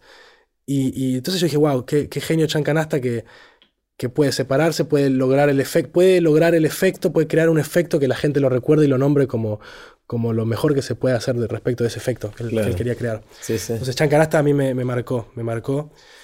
Y bueno, después de, después de Chancanasta, alguien que tomó muy bien su legado eh, en Inglaterra fue Derren Brown, que es un mago que eh, es un mentalista que es muy conocido en Inglaterra, es famoso, ahora después se metió también en Estados Unidos y tuvo un auge y demás y se dedica al mentalismo, a este tipo de mentalismo que tiene mucho que ver con la psicología y con, las explicaciones y con explicar algunas cosas o pseudo explicar algunas cosas y, generar la sensación de que vos tenés un conocimiento profundo del comportamiento humano y de la psicología y demás y, de la hipnosis y de algunas cosas y, sacó unos especiales que se llaman Mind Control que con los que tuvo mucha, mucha mucha repercusión en Inglaterra y hizo teatros y hace teatros para muchas personas. Entonces Derren Brown también es un gran referente y, hay, unos cuantos referentes. Max, ¿por, qué todos los magos que mencionás y todos los que se me ocurren a mí son varones? Buena pregunta. En principio por, eh, porque hay más personas, hay más magos varones que se dedican al ilusionismo. O sea, en principio por, por cantidad. Está bien, pero ¿por, qué? ¿Hay un sesgo? Eh, o sea, ¿cómo es el tema de género? ¿Es un tema de que las mujeres no tuvieron oportunidad? ¿O que hay algo de que, los varones los atrae a hacer esto? ¿De dónde viene? Sí, en principio magas hay un montón, lo que pasa es que en relación a los magos son menos y son buenísimas. Y yo, incluso magas que conozco, amigas de Argentina, que podría nombrar un montón, eh, son buenísimas, son excelentes en lo que hacen. Y hay muchas magas muy buenas. Pero claro, como hay más cantidad de varones, pero quizás pasa por, el mismo, por la misma razón que hay más varones que se dedican a ciertas cosas. Hay un fenómeno detrás de eso, sea algo biológico, sea algo... Sí, no la misma discusión está en el ajedrez. Yo no quiero meterme muy en profundidad eso porque si empiezo a tocar biología... Es un tema complejo y difícil y polémico también. Es polémico ponerse a hablar de si hay alguna, alguna cosa eh, biológica que haga que los hombres se interesen más por determinadas cosas que las mujeres, alguna cuestión... Sí, por ahí es cultural y por ahí... Hay una gran parte cultural, hay una gran parte cultural, hay una gran parte cultural, pero no de capacidad no, no, no una cuestión de que las más son, las mujeres son menos capaces para hacer porque... Eh, porque las que conoces de hecho, tienen, de hecho tienen más potencial para muchas cosas porque son mucho mejor, mucho mejor eh, comunicando mucho mejor entendiendo lo que le pasa al otro, o sea que... Sí, eso también puede ser un sesgo, ¿eh? O sea, no sé, para un lado, para el otro, no, Sí, bueno, sí, sí, sí. Yo creo que las mujeres tienen la tendencia de, reconocer mejor las emociones de los demás en promedio. creo, creo, creo, eh, pero... Pero sí, creo que tiene que ver por la misma razón que por ahí hay mujeres que no. Lo que dijiste, lo que, lo dijimos, ¿no? un poco lo cultural, un poco lo, ya las, inclinaciones eh, innatas, no sé. Em, antes de empezar, me, contaste que tenés TDAH, que entiendo que es el trastorno de déficit de atención e hiperactividad, o ADD lo llaman otros. Sí, es que en inglés. ¿qué, ¿qué, es eso? Contame. Es una, una, condición neurológica, un trastorno neurológico, como, como quieran llamarle, que está caracterizado por varios síntomas y es una forma de funcionar distinta, es una forma de funcionar distinta. Tiene que ver con lo que te mencionaba antes al principio de mi característica de, que para mm, prestar atención necesito mayor estimulación que una persona promedio y si tengo mayor estimulación que una persona promedio me focalizo muchísimo. Por, por lo tanto, también es un poco injusto el, término, el, nombre. Es algo que quedó de... Hay algunos que plantean que hay que cambiarlo ya porque... Que ni siquiera es un trastorno por ahí. Bueno, eh, es otra forma de ser, ¿no? Es la neurodiversidad. O, sí, sí, hay muchos que dicen eso. Se convierte en trastorno por definición cuando en tu vida causa una serie de, sufrimientos y, dificultades que hacen que, que te vuelvas un poco disfuncional. ¿A vos te pasó eso? Sí, yo creo que sí, yo creo que sí. Creo que hay gente que no le pasa, entonces lo lleva bien, entonces quizás desde un punto de vista de la definición no tiene TDAH, pero sí lo tiene, pero quizás en su estilo de vida, pero la realidad es que el TDAH, hay una tendencia a romantizarlo, ¿viste? Y a veces también está bueno... Eh, eh, está bueno saber que es un arma de doble filo, que si lo canalizas bien tiene un gran potencial, porque sí es verdad que el TDAH tiene cosas muy buenas como la creatividad, como la, espontaneidad que te da la impulsividad, la, no sé, muchas cosas. Eh, esto de poder obsesionarse con cosas y profundizar mucho con obsesiones, pero em, la realidad también es que es un trastorno que trae muchas dificultades, que trae muchas limitaciones y que trae muchos problemas. Entonces, no sé si es un regalo de la vida, no, no sé si es, o simplemente otra forma de ser Em, simplemente, pero bien tratado y bien usado, puede ser algo, algo que se pueda llevar bien y bien usado. Pero tiene que ver con esto que te mencionaba, eh, o sea, los, síntomas son... Em, por eso decía que es, muy justo quizás llamarle trastorno del déficit de atención, porque no es un déficit de la atención, sino es una desregulación de la atención. que a veces va muy intensa o a veces te cuesta mantenerla. Exacto, exacto. Mm. Se puede ir muy intenso a un lugar y obsesionarte con eso y no poder hacer otras cosas tiene mucho que ver con la incapacidad de switchar de tareas, porque por ahí estás, la, dopamina la estás recibiendo mucho en un lugar y no la querés soltar, digamos, la recompensa, la gratificación, y no la querés soltar, y, en otro lugar donde no está, si no está, no puedes, eh, no puedes ni, prestar atención ni hacer cosas. Entonces, es una desregulación de las emociones y las funciones ejecutivas, entonces tiene estos síntomas de la dificultad para organizarse, para priorizar cosas, para enfocarse, para para poner ciertas prioridades, em, para motivarse. Vos podés estar muy motivado con algo a un nivel em, disfuncional. Claro, demasiado exacto, Exacto, que te puede servir para algunas cosas, pero termina siendo disfuncional muchas veces. Es casi una obsesión. Eso es claro. Y, y, puedes estar em, muy eh, disperso. Desmotivado para otra cosa que, no, que tenés que hacerla y no puedes. No puedes. Eh, de hecho, algo que a mí me, me pareció muy curioso. Hace un tiempo había leído un paper que decía que muy probablemente Da Vinci tenía TDAH. Ah, mira. Y eso explicaría, y bueno, acá primero hay una, una primera polémica que puede haber o pregunta es cómo lo vamos a diagnosticar si ya no está. Bueno, el diagnóstico del TDAH es clínico en el sentido de que hoy no podemos diagnosticar el TDAH con... No te meten en un resonador o en un tomógrafo para ver si lo tenés. Exacto, no se puede, no se puede saber de esa forma. Sí se puede saber analizando las conductas claro. y analizando cuál es la problemática de esa persona. Y Da Vinci tenemos un montón de escritos donde él hablaba de su vida y de un montón de cosas. Y el gran problema de Da Vinci era que se obsesionaba con algo, luego se aburría y tenía que pasar otra cosa y no podía terminar de hacer esa cosa que había hecho.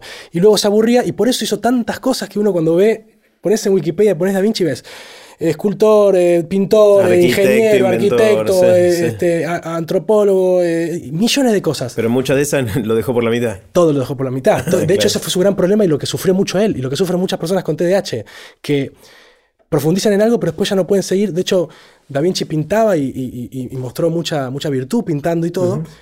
Pero le, mandaban a hacer encargos y después no los podía terminar la oh. mayoría. Entonces, en un momento le dijeron, bueno, este encargo que te vamos a dar o lo terminás o si no lo terminaste, sacamos todos tus cuadros. O sea, el padre le había conseguido un buen encargo, que decir que si, lo hacía, le daban unos terrenos y cosas, y si no lo hacía, eh, le sacaban todos los cuadros y, no le pagaban nada.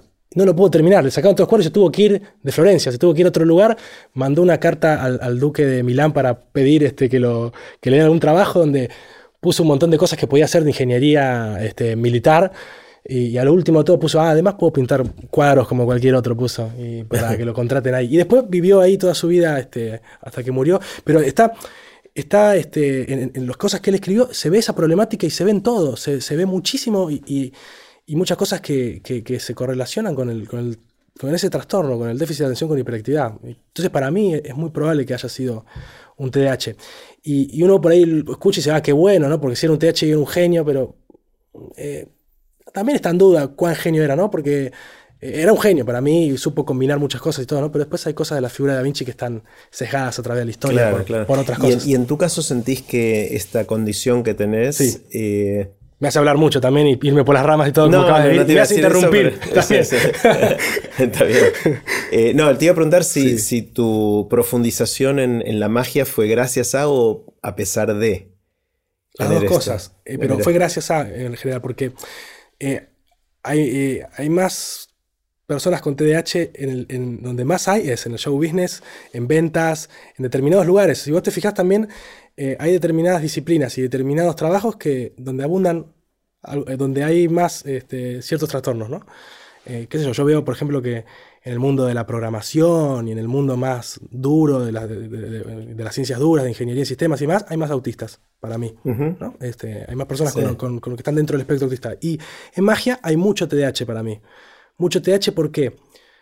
Porque primero que la magia es algo que te motiva a hacerlo porque te da un feedback instantáneo. Bueno, necesitas la dopamina instantánea, necesitas el feedback instantáneo, entonces aprendes algo y más y tenés un feedback muy, muy fuerte, ¿no? Este, eh, que no pasa por ahí si te vas a poner a escribir un libro que Dolina decía, yo no te voy a poner a escribir un libro, no es que escribo una línea y alguien viene y me dice, oh, qué buena línea que acabas de escribir. No, tenés que fumarte de escribir. Hasta que llegaron los blogs y la gente podía hacerlo online. exacto, exacto, hasta que puedes tener el feedback así.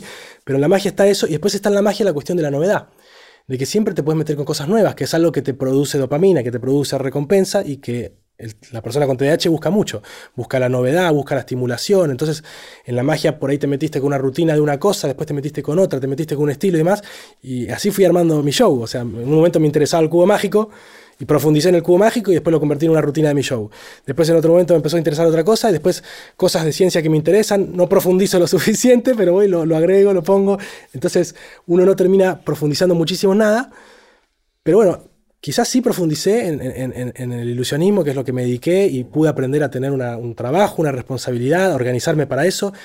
Y, lo que me ayudó a mí a organizarme todo, más allá de, saber que todo es TDAH y tratarlo, es eh, tener la responsabilidad de hacer lo que hago y tener que forzarme y demás. Pero la magia, eh, tener TDAH yo creo que es algo que me ha impulsado a... Es parte de lo que me ha impulsado a hacer magia y, obsesionarme con las cosas y profundizar de esa forma.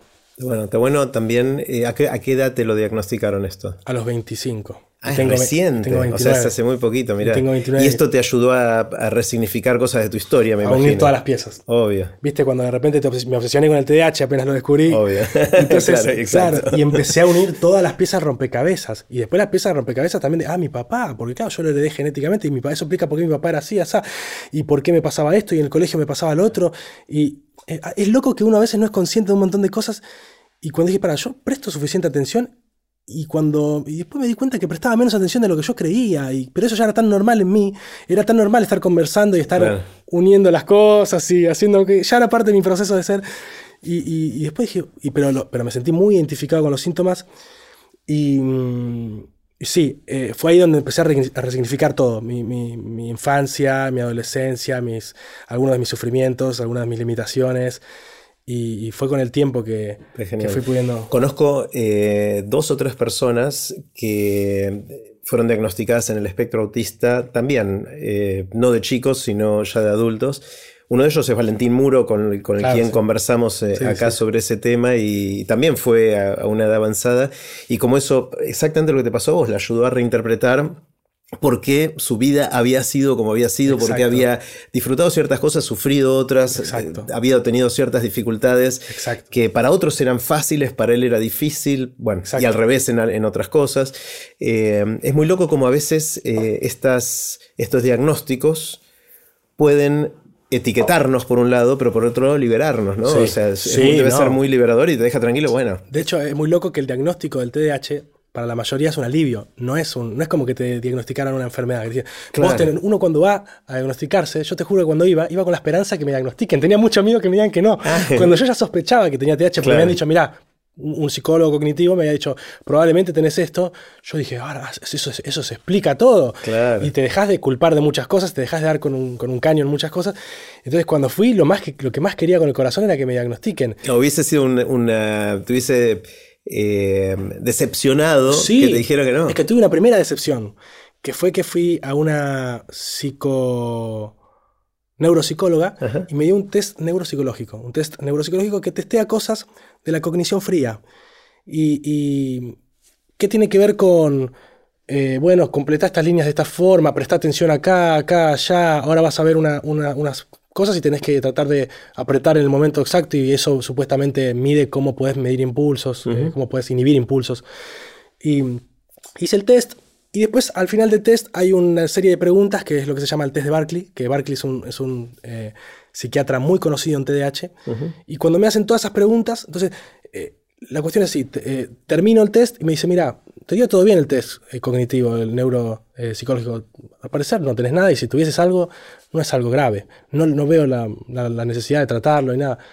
Pero el test de Barkley y esto, no, eso bueno, y, había dado todo malísimo. El test de Barkley, que era las preguntas de la conducta, había dado todo. Era obvio que tenías ese. Era todo pésimo, pero, pero, pero me dijeron que no. Entonces, después, y, leyendo a Barkley y demás, él habla de que la gran mayoría de personas con TDAH ese test lo pasa. Porque una cosa es la cognición fría y es hacerlo en un momento, y otra cosa es la vida misma. Tenés que llegar a tiempo a un lugar y están las emociones y, y otras cosas. Entonces agarré y fui al Instituto de Neurología Cognitiva y fui con una especialista en, TDAH, eh, Alicia Linchisky, y en la primera sesión, ya hablando de ella, me dijo, mira, cumplís con todos los criterios. Ahora vamos a hacer todos los tests que siguen y demás, pero muy probablemente lo tengas. Y fue el día de mi cumpleaños que me diagnosticaron y lo sentí como un regalo de cumpleaños. Qué bueno. lo sentí como un regalo de cumpleaños porque fue un alivio. Y, y, yo creo que eh, uno lo toma así, el diagnóstico. Y ahí me encajaron un montón de piezas de mi vida y, y, fue muy lindo. Y el asombro, ¿viste? Porque después empezar a explicar un montón de cosas te produce todas esas cosas, momentos eureka, ¿viste? De asombro y fue, fue increíble. Qué bueno, qué bueno. Bueno, Max, quiero hacerte preguntas cortitas. Sí, Las preguntas son cortitas, pero vos tomate el tiempo que quieras para, responder. Y la primera eh, tiene que ver con mirar a cuando estabas empezando. Puede ser a los 12 cuando empezaste con la magia o a los 18 que empezaste a, despegar y a volar. Claro. Eh, ¿Qué sabes hoy que no sabías en ese momento que si te hubiese gustado saber? Es decir, si pudieras hablarle al Max más joven, ¿qué le dirías? Em, le diría algo que para mí es un pilar de lo que hago hoy, que es que, y tiene que ver con Juan Tamariz, que es que Juan Tamariz organizó hay una, hay una, pirámide de jerarquías en la magia de la que se habla mucho, que es que qué es más importante, si el efecto que se produce o el método que se utiliza o la presentación que se utiliza. Hay algunos que dicen, no, un mal efecto con una muy buena presentación es un gran efecto. Yo pienso, bueno, en fin, pero, o, bueno, puedes tener el mejor de los métodos, pero el mejor de los efectos, de los trucos, pero si eso implica que el método tenga que ser algo súper engorroso, entonces no vale la pena. Entonces hay una discusión respecto de cuál es la pirámide de importancia y demás. Em, y bueno, la cuestión es que Juan Tamariz le agregó algo por encima.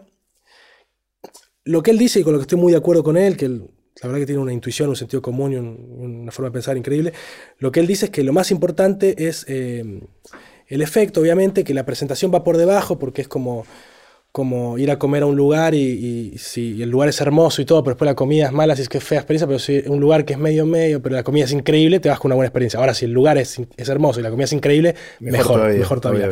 Pero él agregó algo encima que es la persona. Él dijo, por encima de todo está la persona, dijo. ¿La persona del mago o de, La persona del mago.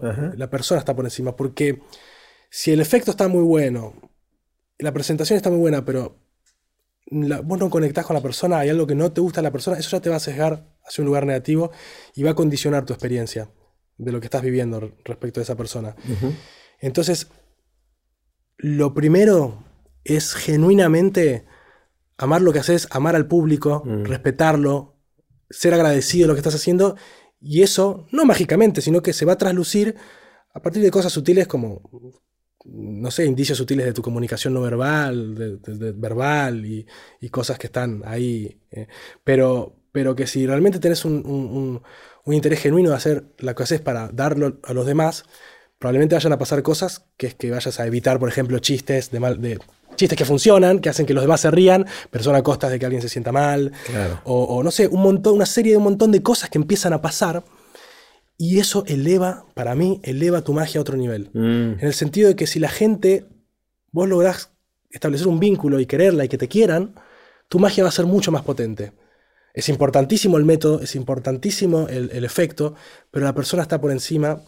Y si el mago no te cayó bien, eh, hasta estuvo bueno, sí, estuvo bueno lo que hizo, pero si te cayó bien, no, Estuvo increíble lo que hizo. genial. Y, eso, era algo que, no sabías al principio, lo fuiste aprendiendo. Lo fui aprendiendo, lo escuché de Juan Tamariz y lo fui comprobando. Y es algo que sigo comprobando hasta el día de hoy. Mm. Es algo que sigo comprobando hasta el día de hoy. Entonces, por eso yo en, los shows, eh, como que soy muy partidario de cuidar mucho a la gente.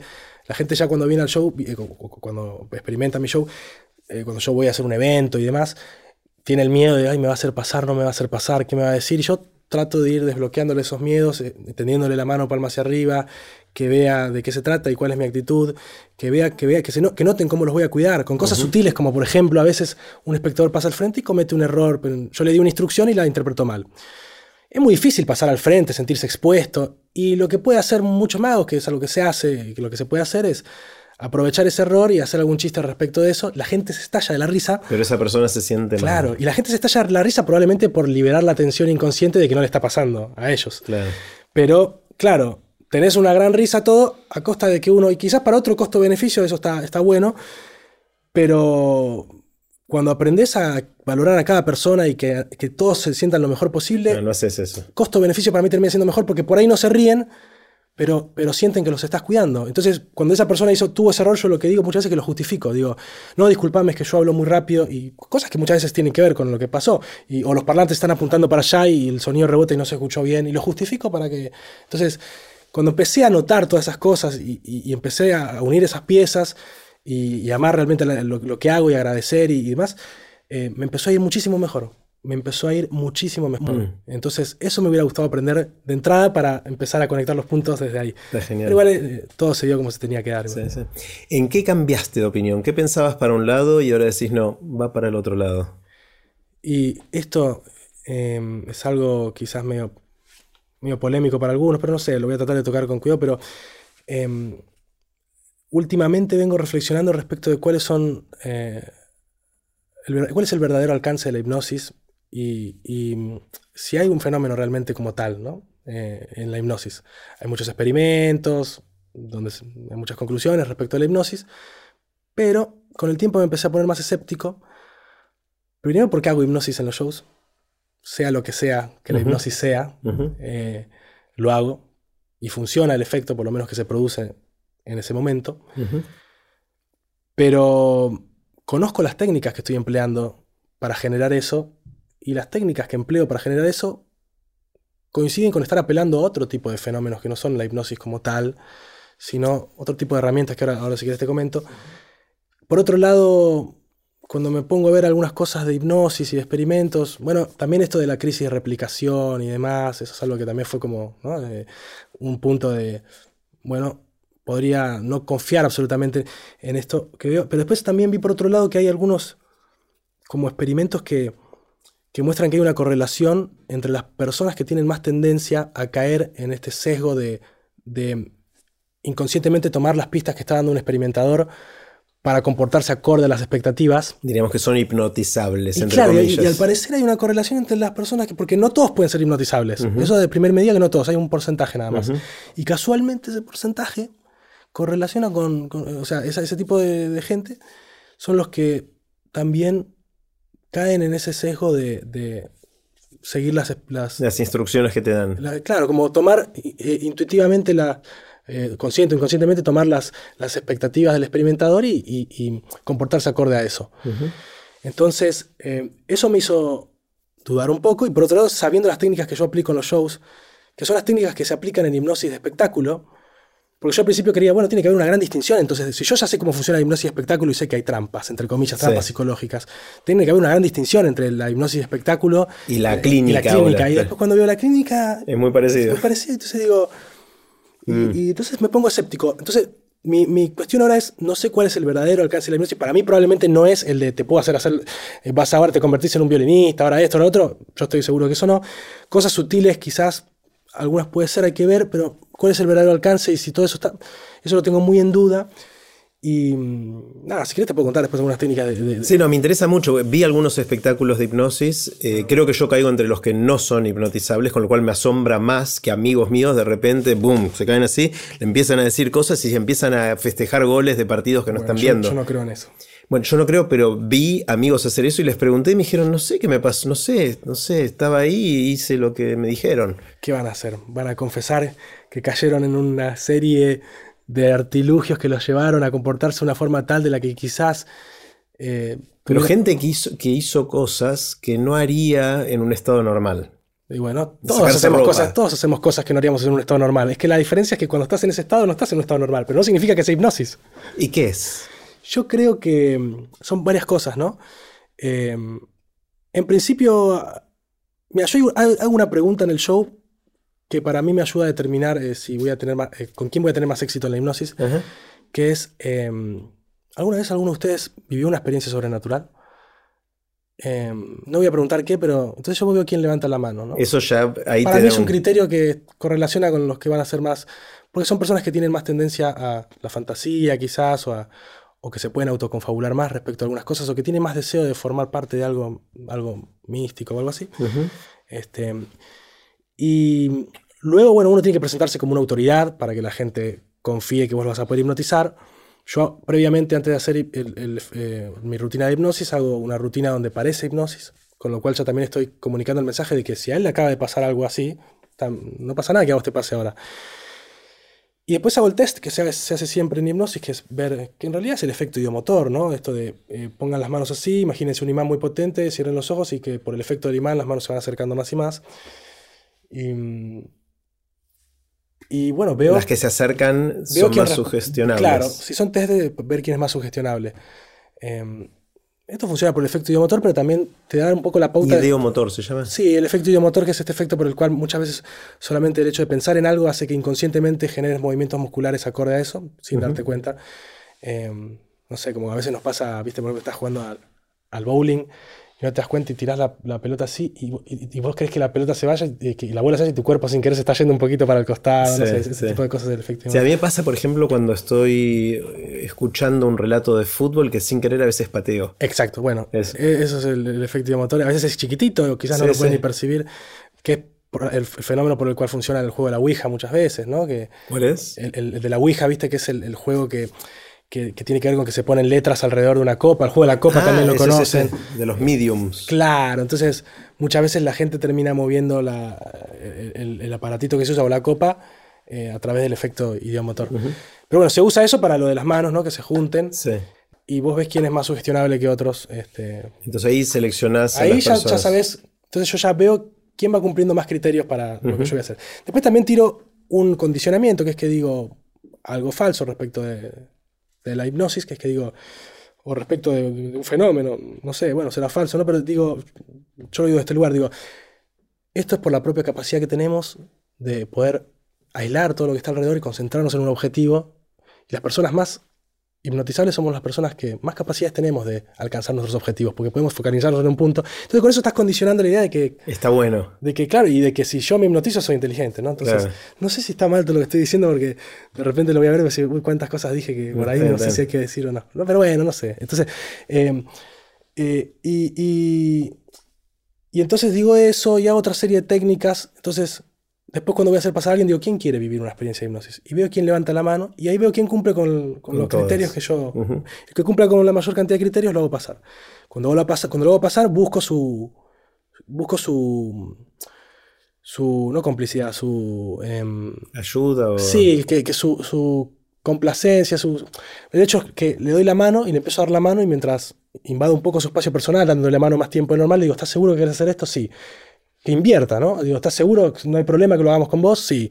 Ok, porque al fin y al cabo, vos no vas a hacer nada que no quieras, lo va a hacer todo tu mente, ¿está bien? Sí. Ok, perfecto. Ahora vas a hacer esto y le empiezo a dar una serie de instrucciones en las cuales em, voy pidiéndole que haga cosas. Ahora quiero que hagas esto, que te imagines esto, que te imagines esto. Y la cuestión es que poco a poco uno va cambiando el lenguaje de forma tal que lo que eran instrucciones, lo que eran comandos, se van convirtiendo en, en, en realidad lo que eran eh, instrucciones de que la gente haga como ahora vas a sentir esto, termina siendo, por ejemplo, me un ejemplo, si ahora quiero que te imagines que están pegadas y que mientras más intentas despegarlas menos podés, imaginarlo, mientras más y a poco voy cambiando el lenguaje y mientras más intentás eh, no podés, y hasta que de repente lo veo que está invirtiendo y le digo, ¿lo sentís? Sí, es algo extraño, ¿no? Y luego invertir, como que él ya está dando le está diciendo a los demás, sí, esto está, está pasando. Y le digo, y no estás actuando, ¿no? No, ya lo hice invertir. Él acaba de declarar que no está actuando, que está viendo la experiencia. Y le digo, mira, y no puedes despegarlas. Y ahí empiezo a soltar de a poco la cuerda. Y no podés. No, no puedo. Y entonces ya llevaste a una persona a un lugar a través de un montón de elementos donde después empieza también a hacer su efecto la presión social y un montón de cosas, ¿no? Mirar a los ojos y decir, ahora no las vas a despegar. Yo te estoy diciendo, ahora no las vas a despegar. Entonces estás en el escenario. Hay un montón de cosas que pasan. Y después la gente termina siendo hipnotizada. ¿no? Entonces, si yo sé que uso todas esas técnicas, para mí eh, funciona por eso, pero, pero después quizás hay que ver la hipnosis eh, clínica y, los experimentos respecto a hipnosis. No quiero. En eso sos más escéptico. Claro, en lo que es la hipnosis de espectáculo, que sé cómo funciona. Ahí, ahí funciona. Yo sé que funciona por eso, por lo menos cuando lo hago yo. Sí, sí, sí. Cuando veo algunos colegas. Es muy impresionante. Las veces que yo la vi es, muy, impresionante, Es muy impresionante, es muy impresionante. Pero después hay que ver respecto a los experimentos y todo, cuánto hay también de algunos malos entendidos o algunos sesgos. Sí, sí. Max, ¿qué te asombra? ¿Qué te sorprende? Eh, vos nos sorprendés mucho a nosotros, pero ¿qué es lo que te sorprende a vos? Y a mí me sorprenden las cosas que tienen que ver con, con, el comportamiento, con la mente, con, la comunicación no verbal. A mí me gusta mucho, por ejemplo, la comunicación no verbal, es algo que he estudiado. Entonces me sorprende mucho encontrar patrones y ver cosas que es como leer la mente también, ¿no? O sea, no estás leyendo la mente propiamente, pero estás leyendo emociones y a partir de las emociones vos podés deducir muchas cosas.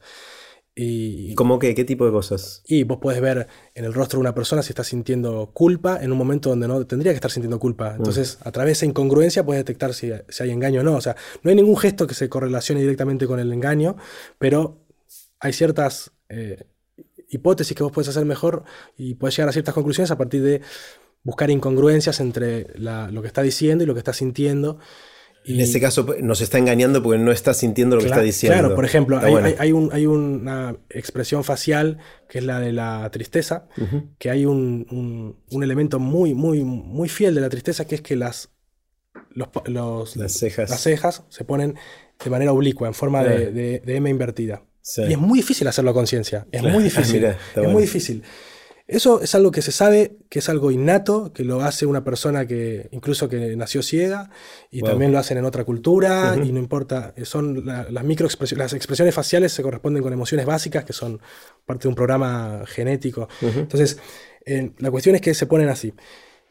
A menos que te hayas aplicado Botox, que eso puede pasar y, entonces no tengas actividad en, esa parte de los músculos.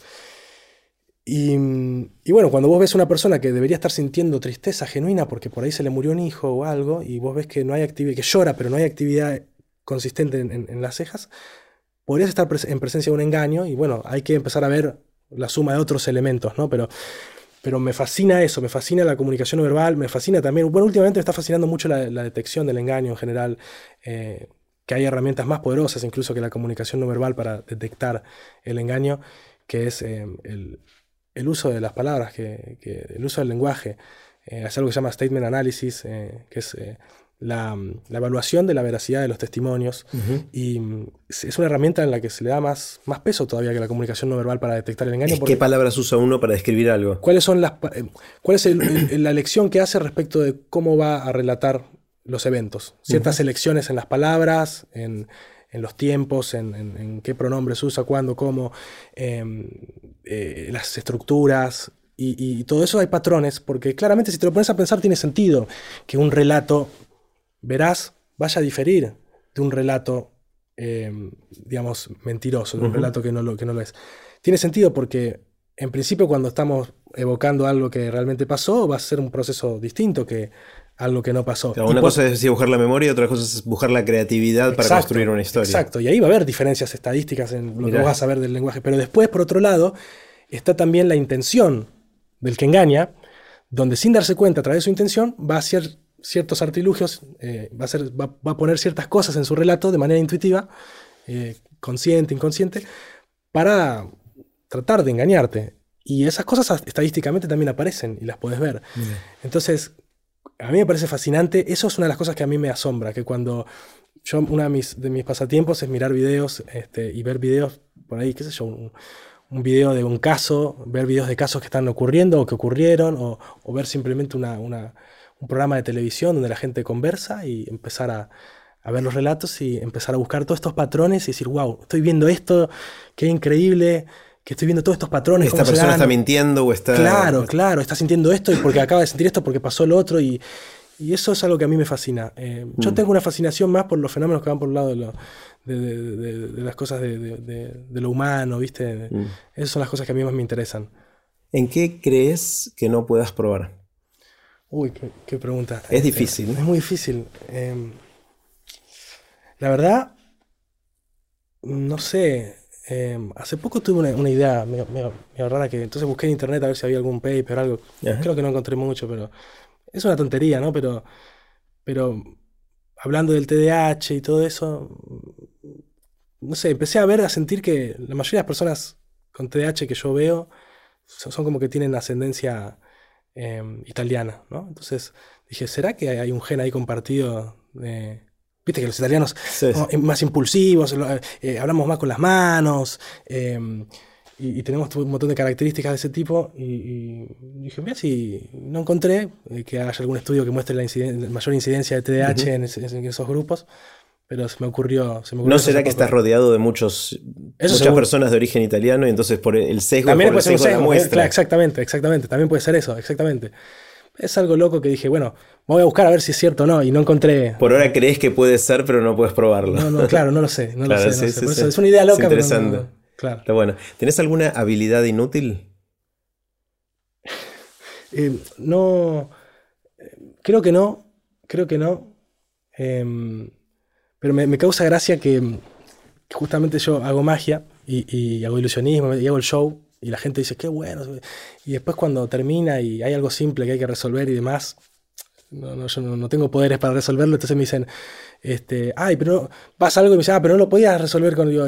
Y la verdad que mis poderes no, no, sirven para la vida real, no son... Claro, solo puedo hacer magia sobre el escenario. Claro, sobre el escenario o hacer los juegos y demás, hay otras cosas que... Pero me causa gracia que no sé, yo hago mentalismo y a veces, como soy medio TDAH, me olvido para qué lado era la puerta. Me pasa como lo de la rúa que no sé para dónde salir, ¿viste? Y entonces me digo, uy, y, porque tengo una cosa con el tema de los mapas, la rotación mental, ¿viste? Que a mí me cuesta mucho. Entonces em, salgo y no sé para dónde ir y después si alguien me ve medio perdido me dice, pero vos no sos este". Y bueno, este, es útil para todo. Está muy bien. Em, pero no, no tengo, no muevo la oreja, ni, ni, ni no, creo que no. ¿Cómo haces para aprender cosas nuevas? Suponete que te vas a meter en algo nuevo, quizás profesionalmente o porque te interesa, eh, y querés meterte en un nuevo mundo. ¿Por dónde empezás a tirar del hilito?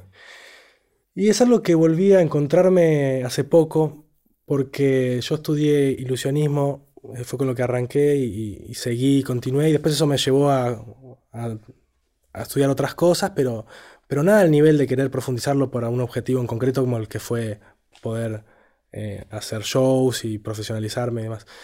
Eh, todo fueron cosas que fui aprendiendo a medida que las fui necesitando y demás, pero la última experiencia que tuve de volver a aprender algo eh, más grande fue cuando me interesó la, la, mm, cinematografía hace poco. En, la pandemia tuve un momento cuando empezó la pandemia que me, empezó a atraer mucho. A atraer la parte técnica, no, no la parte de guion, y sino la parte de, de cómo se filma. Claro, la parte de la dirección de fotografía, ¿no? La parte de, cámaras, lentes, iluminación, eh, composición. Em, y, después la parte de la postproducción, ¿no? La parte de la edición y del montaje y, y, sobre todo la parte también del color, ¿no? El mundo del color, el color grading, lo que le llaman la colorización, el, el etalonaje, ¿no? Eh, me empezó a interesar mucho eso y, profundicé en eso. Entonces eh, tuve como dos años más o menos eh, que me obsesioné con eso. Eh, una de esas obsesiones que va pasando un, un TDAH. ¿Y cómo le entraste? ¿Por dónde empezaste? Claro, y, ahí, y ahí me di cuenta de lo que era volver a aprender algo así. Digo, que quiero aprender esto y profundizar y ahí me encontré con algo. Con algo. Y, me di cuenta que lo que a mí más me, me pasa y me sirve, me cuesta mucho, lo he hecho, pero me cuesta mucho por ahí mirar un curso completo que empieza desde las bases y te va contando cosas que todavía no hay puntos de conexión con tu curiosidad y tu interés, esto que hablaba antes, como para que digas, sino que son solamente cosas a las que tenés que atender para guardarlas porque después te van a servir. Bueno, yo necesito más estimulación, entonces... No te bancas eso. Me cuesta más bancarme ese proceso de esa forma. Entonces, sí, miro, y después, pero eh, yo lo que hago es que eh, profundizo primero hasta donde me sirve para empezar a ejecutar Empiezo a ejecutar y a partir de la ejecución empiezo a recibir feedback. Y ahí empiezo a recibir un feedback que me dice, no, tenés que mejorar por acá, por allá. Entonces cuando hago algo me da un feedback que me gusta, pero después me da la frustración de, acá, ¿por qué la pifé así? ¿Por qué? Ah, no, porque este concepto de iluminación no lo tengo tan claro. A ver, y lo voy y lo miro por el concepto ese.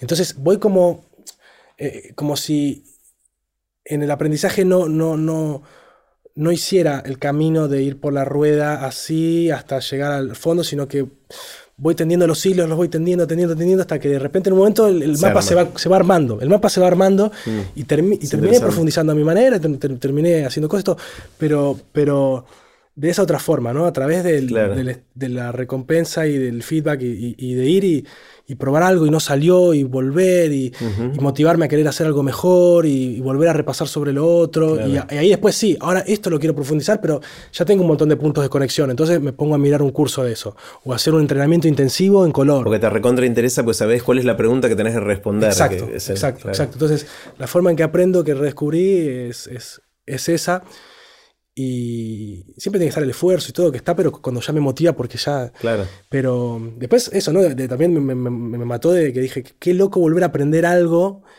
en lo que uno quiere profundizar y encontrar puntos de conexión también con cómo había sido el proceso cuando aprendí magia, mm. que no me había pasado, ¿entendés? volver a sumergirme tanto en algo y, encontrar las relaciones que hay entre una cosa y la otra, y todo eso también me... ¿Y estás, estás filmando? ¿Estás haciendo cosas? En este momento no, pero hasta hace poco sí, ahora estoy con mucho trabajo, con shows, con muchas cosas, y entonces tuve que frenar. Pero sí, sí, filmé. Yo me dediqué más también a filmar trailers para eh, justamente esto que hablamos del mundo de la magia, de, la venta de, ideas y cosas. Algunas cosas que ideé, aproveché y me filmé trailers eh, de esas ideas. Y, los vendía afuera, ah, las ideas las vendía afuera. Pero no surgió por eso que quisiste aprender a filmar, ¿o sí? Por varias cosas. En parte sí puede ser, pero en gran medida porque había algo que me que no podía controlar, que me, que me motivaba y me motivaba, no sé, cosas que... Porque incluso si lo hubiese tomado solamente para eso, hubiese frenado en algunas cosas. No hubiera tratado de profundizar tanto en el mundo del color, por ejemplo, porque mm. después me pasaba que le mostraba a un amigo y decía, mira, mira esta, esta, esta, esta, esta escena, mira esta, ahora mira este, este frame. Y ahora mira este, ¿no? Increíble, ¿no? Lo que le... Y no ve la diferencia. Ah, sí, bueno, está bueno los dos. Y, terminé profundizando un montón, un montón de cosas que igual hay una diferencia, pero eh, eh, terminé profundizando de más en cosas que si, si, hubiera sido con el objetivo concreto, a mí me, me gustó mucho y me, me, apasionó y, y, le di, le di, le di con, con, obsesión. Me obsesionó, me obsesionó. No sé exactamente por qué. Hay algo de la belleza estética que me obsesionó y de la parte técnica para llevar adelante eso y lograr esa belleza. Eh, pero me metí, me obsesioné y bueno, ahora tuve que parar para... para para hacer shows. Pero, voy a, pero voy a seguir con eso, lo voy a retomar. Está genial, está genial. ¿Cuáles son las lecturas que más te impactaron en tu vida? Y eh, unas cuantas. Hay, todas las cosas que tienen que ver bueno, con, magia, como hablamos, y con, psicología y demás. Este, pero si tengo que recordar una al principio para, recordar, esta me da cierto pudor decirla. Este, que cuando tenía 14 años, eh, pues me lo acuerdo como un libro primero que me, atravesó, ¿viste? Pues esto que te decía que de, buscar cosas que te despierten una, curiosidad y una motivación y después de ahí te... Y me llegó un libro que era eh, un libro escrito por un mago, pero no era de magia. No era magia, era escrito por... Se llamaba Mystery, el seudónimo era Mystery, él se llamaba Eric von Markovic. Y el libro era, se llama Venusian Arts. Eh, digamos, era un libro sobre artes venusianas. Que tiene venusianas. Que ver, claro, que tiene que ver, Venus, del amor, que tiene que ver con la seducción desde el punto de vista de, de ¿no? cómo mejorar eh, tus dinámicas sociales para comprender mejor a, a, la otra persona y... Para seducir mejor. Claro, para seducir mejor, para comprender por qué se atraen. Eh, seducción romántica o, seducción en el sentido más amplio de la palabra. Sí, en el sentido amplio. Sí, uno seduce también si es un vendedor de tal Cual, tal cual, no, seducción romántica. Pero lo que me, lo que me flasheó o, lo que me, de repente me llevó es que em, eh, Mystery ahí hablaba de, los fundamentos del cortejo y de la atracción, y entonces se refería a conceptos de psicología evolucionista o de las bases biológicas del comportamiento, y también de cosas que después me interesaron como la comunicación no verbal, se refería a cosas de, cuáles son los indicadores de interés en una, en una mujer cuando está interesada, qué tipo de gestos hace, qué tipo no, qué tipo de gestos... Entonces, para mí eso era nuevo, yo no era chico, había llegado a eso y dije, che, y esto, y ese fue el primer punto de encuentro también con, esas otras cosas que después me interesaron. Eso fue lo primero. Después, bueno, ya directamente el gen egoísta ahí. Qué loco, ese, libro cómo nos impactó a tanta gente, sí, ¿no? Sí, sí, sí, a mí me transmitió ese asombro que, Es un libro que tiene 40 años ya. Sí, sí, sí, sí, sí. Increíble, increíble. Yo ya estaba eh, como, en ese momento ya, estaba como eh, más relacionado con el concepto de selección natural y todo, pero, pero la forma en que él lo expresa y después, no, bueno, esto del gen y comunidades, pero todo esto que, él te lo empieza, aparte de la forma poética que lo hace, ¿no? Con esas metáforas y esas cosas, me impactó mucho, me, impactó y, ese fue un libro para mí que... Sí, Richard Dawkins tiene esa, habilidad de conocer profundamente los temas científicos y poder contarlos de una manera que, se hace accesible, que llegue, que te guste y que lo disfrutas. Exacto, exacto. A mí me transmitió ese, mm. asombro que él... Y mm, después, eh, bueno, libros de magia que me han, marcado, ¿no? Porque como es mi profesión me han marcado mucho.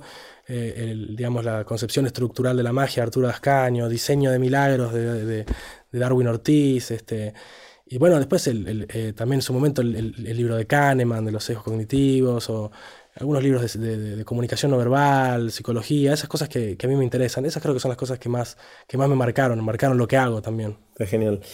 Eh, cataclismo, suponete que viene un cataclismo que de un día para otro borra todo el conocimiento y la sabiduría humana acumulada hasta... Esperemos que no pase, pero si pasa. Y, te dan a vos la oportunidad de escribir un parrafito que condense lo que para vos es el conocimiento más importante que tenemos hasta ahora, para que ese parrafito sobreviva al cataclismo y esté disponible para las próximas generaciones post-cataclismo. ¿Qué, dirías? ¿Qué condensarías en pocas palabras que para vos es algo importante que sepamos después? ¿Respecto de lo que hago o respecto de...? Lo que vos quieras, puede ser algo más específico lo tuyo, algo más amplio. ¿Qué es para vos un conocimiento que vale la pena preservar? Mm, em, bueno, pensándolo desde mi lado, eh, la realidad es una ilusión. Pensándolo de mi lado, la realidad es una ilusión porque creo que muchos de, las, de los errores que cometemos eh, parten de, de, esa falsa noción de que, de que lo que estamos experimentando es... Es la verdadera realidad. Es la verdadera realidad. Mm. Eh, creo que eso. Está buenísimo. En menos palabras, ¿no? Sí. Si te despertaran, Max, a las 3 de la mañana, te sacudieran y te dijeran, Max, ¿de qué trabajas? ¿Qué dirías? Y creo que también, como hablábamos antes, diría mago, mago, mago. Mago, mago. Porque yo soy mentalista, eh, me dedico al mentalismo, pero bueno, es parte, como te decía, de, es una rama, una especialidad del ilusionismo y me pasa que cuando voy a, eventos y cosas, me agarran en la puerta de un lugar y me dicen, eh, ¿qué venís a hacer? Y yo le digo, mentalismo. ¿Qué, qué, No, mago, mago, mago. Ah, okay, ah, pasá, pasá, flaco. ¿Te, trajiste la paloma? ¿Trajiste cosas? Sí, sí. Hacen desaparecer a mi suegra, sí. Bueno, ya los chistes se empiezan a repetir. Sí, ¿no? olvidate, olvidate. Está genial. Eh, ¿Cuál es tu anécdota? Esa anécdota que volvés a contar y que te funciona y que te gusta. Eh, uy, porque mm, yo no soy una persona de, tener anécdotas o contar anécdotas. No es que no me hayan pasado cosas, a todos nos pasan muchas cosas, sobre todo cuando haces cosas y te pasan cosas. Pero no tengo esa habilidad de eh, agarrar esas cosas y recordarlas, por lo menos primero almacenarlas para saber esto es una anécdota de esto y después convertirlo en anécdota y, o, acordártelo en el momento exacto para contarlo. Pero hay una que me, viene a la cabeza que, sobre todo tiene que ver con el hecho de TED, ¿no? O sea, que acá, eh, que Después me, da cosa contarla incluso porque no, no la conté. Mis viejos después si me ven se van a enterar así por, esto. Una primicia sería esto. Claro, una cosa rara que me pasó que... que, que ah, un TED que me llamaron en Gualeguaychú, un, TEDx, un TEDx Gualeguaychú, me llamaron para hacer una charla show. Entonces fui con el auto y estaba ahí con el auto. Bueno, ya, ya habíamos, ya nos habíamos instalado, fui con, con, mi novia y con mi asistente, que es, que es mi cuñado. Y ya nos habíamos instalado en el hotel y todo, y entonces agarramos el auto para ir a la noche a, comer algo temprano, para dormirnos temprano, para el otro día eh, poder ensayar la charla que había que ensayarla y después eh, la charla. Y entonces estoy con el auto, estaba oscuro, ¿viste? No, no, había, buenas, no había luces en, esas calles. Y estoy llegando a la esquina y mm, estoy llegando a la esquina, freno, veo que no viene nadie y, acelero. Y cuando estoy ya cruzando la calle en el medio, de repente lo veo, sea, se, cruza un ciclista muy, muy rápido y lo veo cuando ya lo tengo enfrente del paragolpes. Uh. Entonces yo dije, ya está, lo tengo enfrente del paragolpes. O sea, o sea no, no, llegué a frenar. No había chance de frenar ya. O sea, frené después de que ya lo veo. ¡Pum! El, impacto ahí, impacto, ¡pum! Lo escucho, o sea, se escucha el, golpe fuerte del impacto de la bicicleta del chico en el, en el paragolpe. Y, y, el, y lo veo, lo veo al chico salir volando para un lado y la bicicleta salir volando para el otro, salir volando para el otro. Y dije, no, chao, lo, hice pelota, Como un momento de, angustia y de decir, y, ahora, y porque vi toda la secuencia, ¡pum! y volar. Y, frené, bajo y lo veo al chico tirado en un lado y la bicicleta tirada en el, en el otro. Y le digo, ¿estás bien? No, no, sí, no sé, viste, no. ¿Estás bien? Pero, ¿estás bien? ¿Cómo? cómo? Eh, no, bueno, eh, a ver, y se paró, ¿viste? Y se paró así, y tenía unos raspones, y, ¿viste? Yo ya no, yo no sabía si estaba quebrado, qué le pasó, si se golpeó la cabeza. Entonces le digo, este, pero, eh, ah, no, está bien, me voy. Y me dice, no, no, no, ¿dónde te vas? No, vamos a ir a un hospital, le digo, para ver que, estés bien, digo, vamos a hacer, y, y, vamos caminando, y, viene caminando, bueno, mi cuñado y mi novia le llevan la bicicleta hecha pelota, se la llevan mientras estamos caminando, y, él me indica un hospital que había muy cerquita. Y vamos al hospital y le digo, bueno, pero le digo, pará, ¿qué edad tenés? Tenía 18, era muy chico. Entonces le digo, llama a tu mamá, vamos estamos llegamos a la puerta del hospital, le doy mi celular para que llame a su mamá. Y la mamá y bueno, y él le dice a la mamá, en sus palabras, le dice, mamá, tranquila, me acaban de chocar con, con un auto, me chocaron, la bici salió volando y estoy, ahora estoy en un hospital, pero quédate tranquila. y, la mamá dice, ¿cómo, cómo que, que, te chocaron? ¿Pero estás bien? No, tranquila, estamos en el hospital, pero acá me llevaron. ¿Quién te llevó? ¿Cómo? No, la persona que me chocó. ¿Pero cómo que? Y enfurecía la madre, y pasámelo.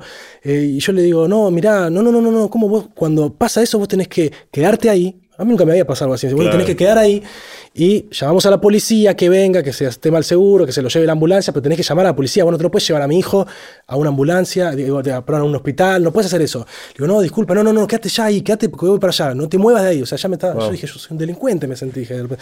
Y, y bueno, viene la mamá al chico lo revisan y la mamá me empieza a decir, ¿cómo vas a hacer eso? de, dónde, de, dónde, sos vos? No, de Buenos Aires, vine acá. ¿Y por qué viniste? Por un evento que se hace, de unas charlas, es un evento que se hace mañana, entonces vine por hoy. ¿Y, cómo vas a andar así por la calle? Claro, eso porque sos de allá, porteño, porque no puedes andar rápido, no sé qué. Acá se tiene que andar despacio. No, pasa que estaba oscuro, no lo vi, yo aceleré. Bueno, lo revisan al chico y, la mamá estaba enfurecida. Lo revisan al chico y le dicen, mira, a simple vista tenés los, los raspones, todo, pero tenés que venir mañana para que veamos que si te, duele o algo, no, no sea hacemos los exámenes para ver que no sea que estás quebrado o algo. Y entonces ahí una mamá me dice, bueno, tenemos que ir a hacer la denuncia a la comisaría. Entonces vamos a la comisaría a hacer la denuncia y, yo voy y todo, y, está, está cerrada. Eh, ¿Viste? Ahí en, cerrada. Y me dice, bueno, pero bueno, te vas a ir acá, dame tus. No, está bien, dame tus datos, dame todos tus datos, tu nombre, apellido, todo. Y mañana vamos a ir a primera hora a la comisaría porque vamos a hacer la denuncia y todo digo, sí, no hay problema. dice, ¿a qué hora puedes? No, no, a la primera hora porque después tengo una cosa. Bueno. Y, y al otro día me despierto con un, con un mensaje que dice, Maxi, te, de la mamá, que dice, ¿sabes qué? Te googleé, googleé tu nombre. No sabía que eras un mago reconocido, me dice. Increíble, vi tus videos, me dice. Increíble lo que haces, me dice. Eh, ya estaba más tranquila porque su hijo al parecer había amanecido y, tenía raspones, todo, pero no estaba quebrado. Pero me empieza a decir, no, no, no sabía, que, qué increíble los videos que haces. ¿Cómo hiciste?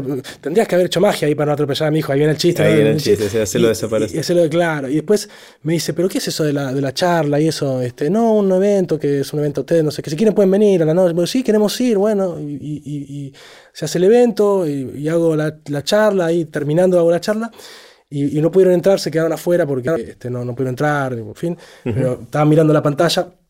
Había una pantalla que pusieron afuera, como hacen en los eventos muchos. Entonces, eh, y estaba el chico y la mamá mirando, y qué sé yo, y cuando, eh, cuando salgo yo del, del evento y termino, me viene a buscar este, una persona que no conozco y me dice, hay un chico acá que le está diciendo a todo el mundo que vos sos el, el, el, ilusionista que lo atropelló, que sos el genio que lo atropelló, que te atropelló, que vos lo atropellaste. Y le digo, no, no, Y el chico este estaba yendo y diciendo, él, me atropelló a mí. Y le decía, estaba orgulloso. Estaba orgulloso de que yo lo haya atropellado, ¿entendés? Y empieza a decir, él es el que me atropelló a mí. Y lo sacamos de una foto y dice, no, no sé qué. Y me quedo charlando con él y con la, con la mamá. Y de repente estaba mi papá que, que, que había venido a verme también con la novia. Y, y, entonces mi, mi, novia se aparta y como para hablar con ellos para que no, ¿viste? Porque yo no quería que se entere, mi papá en ese momento que se preocupe, nada. Y le dice, ¿quiénes son esos que están ahí? No, gente de la producción, no sé, ¿quiénes son los que los conocen a Maxi? Eso, no, de la producción. Pero muy, muy, muy gracioso esto de él contando que yo lo había atropellado, ¿viste? Qué rápido que se dio vuelta la cosa, ¿no? Claro, claro. Bueno, porque justamente porque a él no le pasó nada, ¿no? Claro, obvio, obvio. Qué susto, ¿no? Esas cosas que uno. Sí, pero ¿sabes lo que pasó? Por eso se fue volando para un lado la bici y para otro, porque él supo soltar la bici. Mm y yo impacté la bici, y él voló para otro lado, entonces tuvo los raspones de que supo caer bien. Sí. Hay que ver si supo, por ahí tuvo la suerte. Tuvo la suerte, tuvo la suerte, y, la, y, la, bici salió volando. Por eso yo vi eso, ¿no? De que, ¿no? Porque por ahí si no supo, si no sabía, si él no se tiraba de la bici en ese momento. Sí, ahí te puedes lastimar más, más fulero. Claro. Wow, wow. Bueno, ¿sabés cómo empezó esto de la magia? O sea, hablabas de que mirabas el eh, los cuadernos o los libros de magia debajo del... Pero ¿por qué te interesó esto? Me decían, usted va a tener que hacer magia para probar la materia giaconía, me decían, todo el tiempo. Eh, ¿Cómo empezó? Em, de chico, ya a los siete años por ahí, alguien me había explicado algún truco o algo y me gustaba. Yo creo que a cualquier chico le gusta la magia, ¿no? Eh, viste que a veces uno quiere explicar cómo es que uno cómo es que uno hace lo que hace, ¿no? Cómo llegó a hacer lo que hace. Y a veces uno lo explica a través de, bueno, a mí de chico. Pero yo creo que a la mayoría de los chicos por ahí en un momento le puede interesar la magia y, cómo después, después eso me siguió interesando, por ahí tiene que ver con otras cosas. Pero en principio, de chico me habían enseñado los trucos y quedó. Pero después, a los 12 años no, eh, empecé a mirar algunas cosas, no recuerdo si sí, eh, en YouTube ya había algún que otro truco para aprender. estaba, difícil encontrar, eh, o en Internet, estaba difícil encontrar un truco explicado en esa época, pero encontré alguna que otra cosita y me, no sé, me, me, atrajo, me gustaba, quería, quería aprender más. creo que llegué por YouTube y después por Internet buscando y quería aprender más.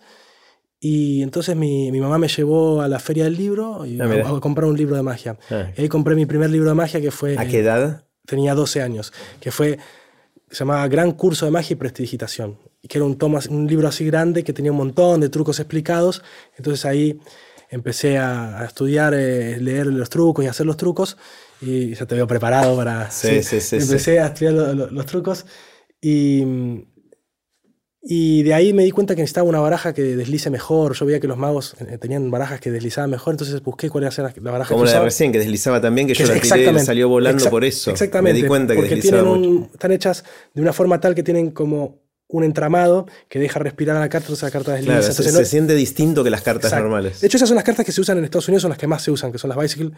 Bicycle, digamos, la marca más usada en Estados Unidos de, de, cartas, se usa para jugar y para los casinos y todo. Acá no es tan común y, y bueno, y la cuestión es que me di cuenta que necesitaba esas cartas, entonces busqué un lugar donde las vendían y era una tienda de magia donde vendían esas cartas porque, para que las usen los magos, como son cartas que deslizan mejor. Y mi mamá ahí fue a la tienda y, las compró, pero cuando vino ah, me dijo, ay, te anoté, porque me dijeron que empezaba un curso el sábado y te ah, anoté. Y ese fue el, Ahí ya te metiste y no saliste más. Exacto, porque, porque lo que más me, me hizo permanecer en la magia y, no saltar otra cosa de repente fue la conexión, em, la conexión humana, de que eso te refuerza, te da un refuerzo todo el tiempo, ¿no? Porque ya cuando se empiezan a meter los circuitos sociales y todo eso, se, empieza a reforzar mucho.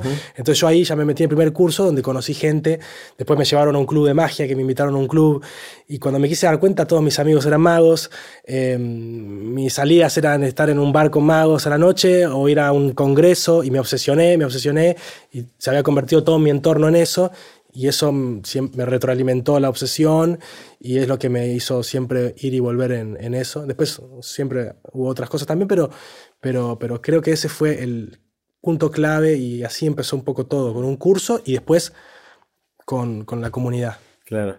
Bueno, quiero hacerte magia yo ahora vos. Por favor. Eh, para eso saco este hermosísimo juego de aprender de grandes, recién, recién salido de la imprenta, que es ni más ni menos que un juego de cartas. Sí que en realidad el objetivo del juego es disparar buenas conversaciones, ¿no? Entonces el juego tiene varias modalidades. Vamos a sacarlo de la cajita. Saco las hermosísimas instrucciones y los dos comodines que no vamos a usar ahora. Eh, y esto es un, juego que tiene 48 cartas. Es un. De hecho, arriba también tiene los, los, palos y los números de la baraja española, no de la francesa, sino la española. Y cada carta tiene una pregunta. La idea es que estas preguntas sean disparadores de conversaciones y hay distintas maneras de jugar. Pero vamos a hacer lo siguiente. Este hermosísimo naipe, elegí tres cartas las que quieras. ¿Estás seguro que esa? Sí, ¿Viste, Pudiste haber cambiado. sí, puedes, cambiar. ahí está, muy bien. No las mires. Eh, dámelas a mí. Eh, yo te digo acá, las tres cartas que vos elegís, yo no te. No, te, no me influenciaste. No, nada, no te. ¿Cómo se dice? No te seguí, no te nada. Lo, elegiste con total libertad. Sí. Eh, bueno, esta la voy a cambiar porque es una pregunta que ya te hice. De hecho, algunas de las preguntas que están en, el, en, este mazo, en este juego, son las preguntas que hago acá. Y esta, una de ellas es cuáles son los libros que más impactaron en tu vida. Entonces la voy a sacar y voy a elegir la que tenemos arriba de todos, que no es el 4 Ahí de trébol. el truco entonces. No es el 4 de trébol. Eh, esta también te la hice. Mira, vamos a, vamos a sacar una cualquiera de acá abajo. Eh, Esta también te la Ah, hice. wow. Hice mucho ya. esto ya es magia, ¿no? Listo, esta que no, encuentres esta, todas las cartas Estas que ya... tres, bueno, yo te, yo te voy a hacer las, voy a leer las tres preguntas y vos vas a elegir cuál querés responder. ¿Está bien? No hay nada de magia en esto, es una excusa para Ah, hacerte una pregunta más, bien. pero que tenga algo de azar alrededor de esto. Exacto. Eh, la primera dice, ¿qué querrías lograr el año que viene? Primera pregunta. Segunda pregunta, esta es difícil, es, ¿qué pregunta ya no te haces más? ¿Qué pregunta ya no te haces más? Y la tercera es, ¿de qué aspecto de tu vida te sentís orgulloso? Entonces te las voy a, te las voy a repetir. ¿Qué querrías lograr el año que viene? Pensá que tenés que elegir una. ¿eh? Claro. ¿Qué pregunta ya no te haces más? ¿Y de qué aspecto de tu vida te sentís orgulloso? ¿Cuál querés responder? Em, hay una que me gusta, que es la de que quiero lograr el año que viene, pero em, por ahí lo puedo... lo- no lo, lo tengo que decir en líneas generales, pero me- voy a ir por la, la, la de qué aspecto de mi vida me, ¿Te sentís orgulloso? me siento orgulloso. Em, me siento orgulloso de, a pesar de las limitaciones, de, a pesar de, de eso que me dolió mucho tiempo, que antes me lo achacaba mucho y era parte de mi baja autoestima, esto de que descubrí después, que es parte de un de una trastorno, condición, ¿no? Eh, haberlo podido encontrar eh, casualmente, pero haber podido tratarlo y haber podido potenciar mis virtudes y los defectos, eh, tratar de simplemente compensarlos un poco y haberme dado cuenta que, que no significaba que yo era eh, menos que los demás, eh, o- porque yo siempre miraba esa parte donde, uy, esta persona es reorganizada, o esta persona es re... y siempre buscaba lo, y no me daba cuenta de lo que yo tenía. Entonces me siento orgulloso de, de haber cambiado ese paradigma, ¿no? de, de, de, de- haber logrado superar eso, que tar- se- toda la vida uno lo, lo- lo trabaja, pero de haberlo trabajado y, y- y de haberlo em, comprendido y, no, que no que no se refleje mi autoestima eh, el hecho de que hay, hay una explicación y aunque no lo hubiese, pero, pero que no se refleje mi autoestima y, y- y haberlo eh, trabajado y haber potenciado las virtudes y, los defectos, trabajarlos, pero sin, sin, sin maltratarme tanto. Genial. Bueno, Max, un placer, un gusto Gracias. haber conversado y me voy con ganas de verte en el escenario y de seguir conversando en otro momento. así Gracias, Jerry. Muchas gracias. Fue un placer de verdad compartir esto con vos. Gracias. Muchas gracias. Y así terminó la conversación que tuvimos con Max Giaco. Puse los links de este episodio en aprenderdegrandes.com barra Max. Espero que lo hayan disfrutado tanto como yo.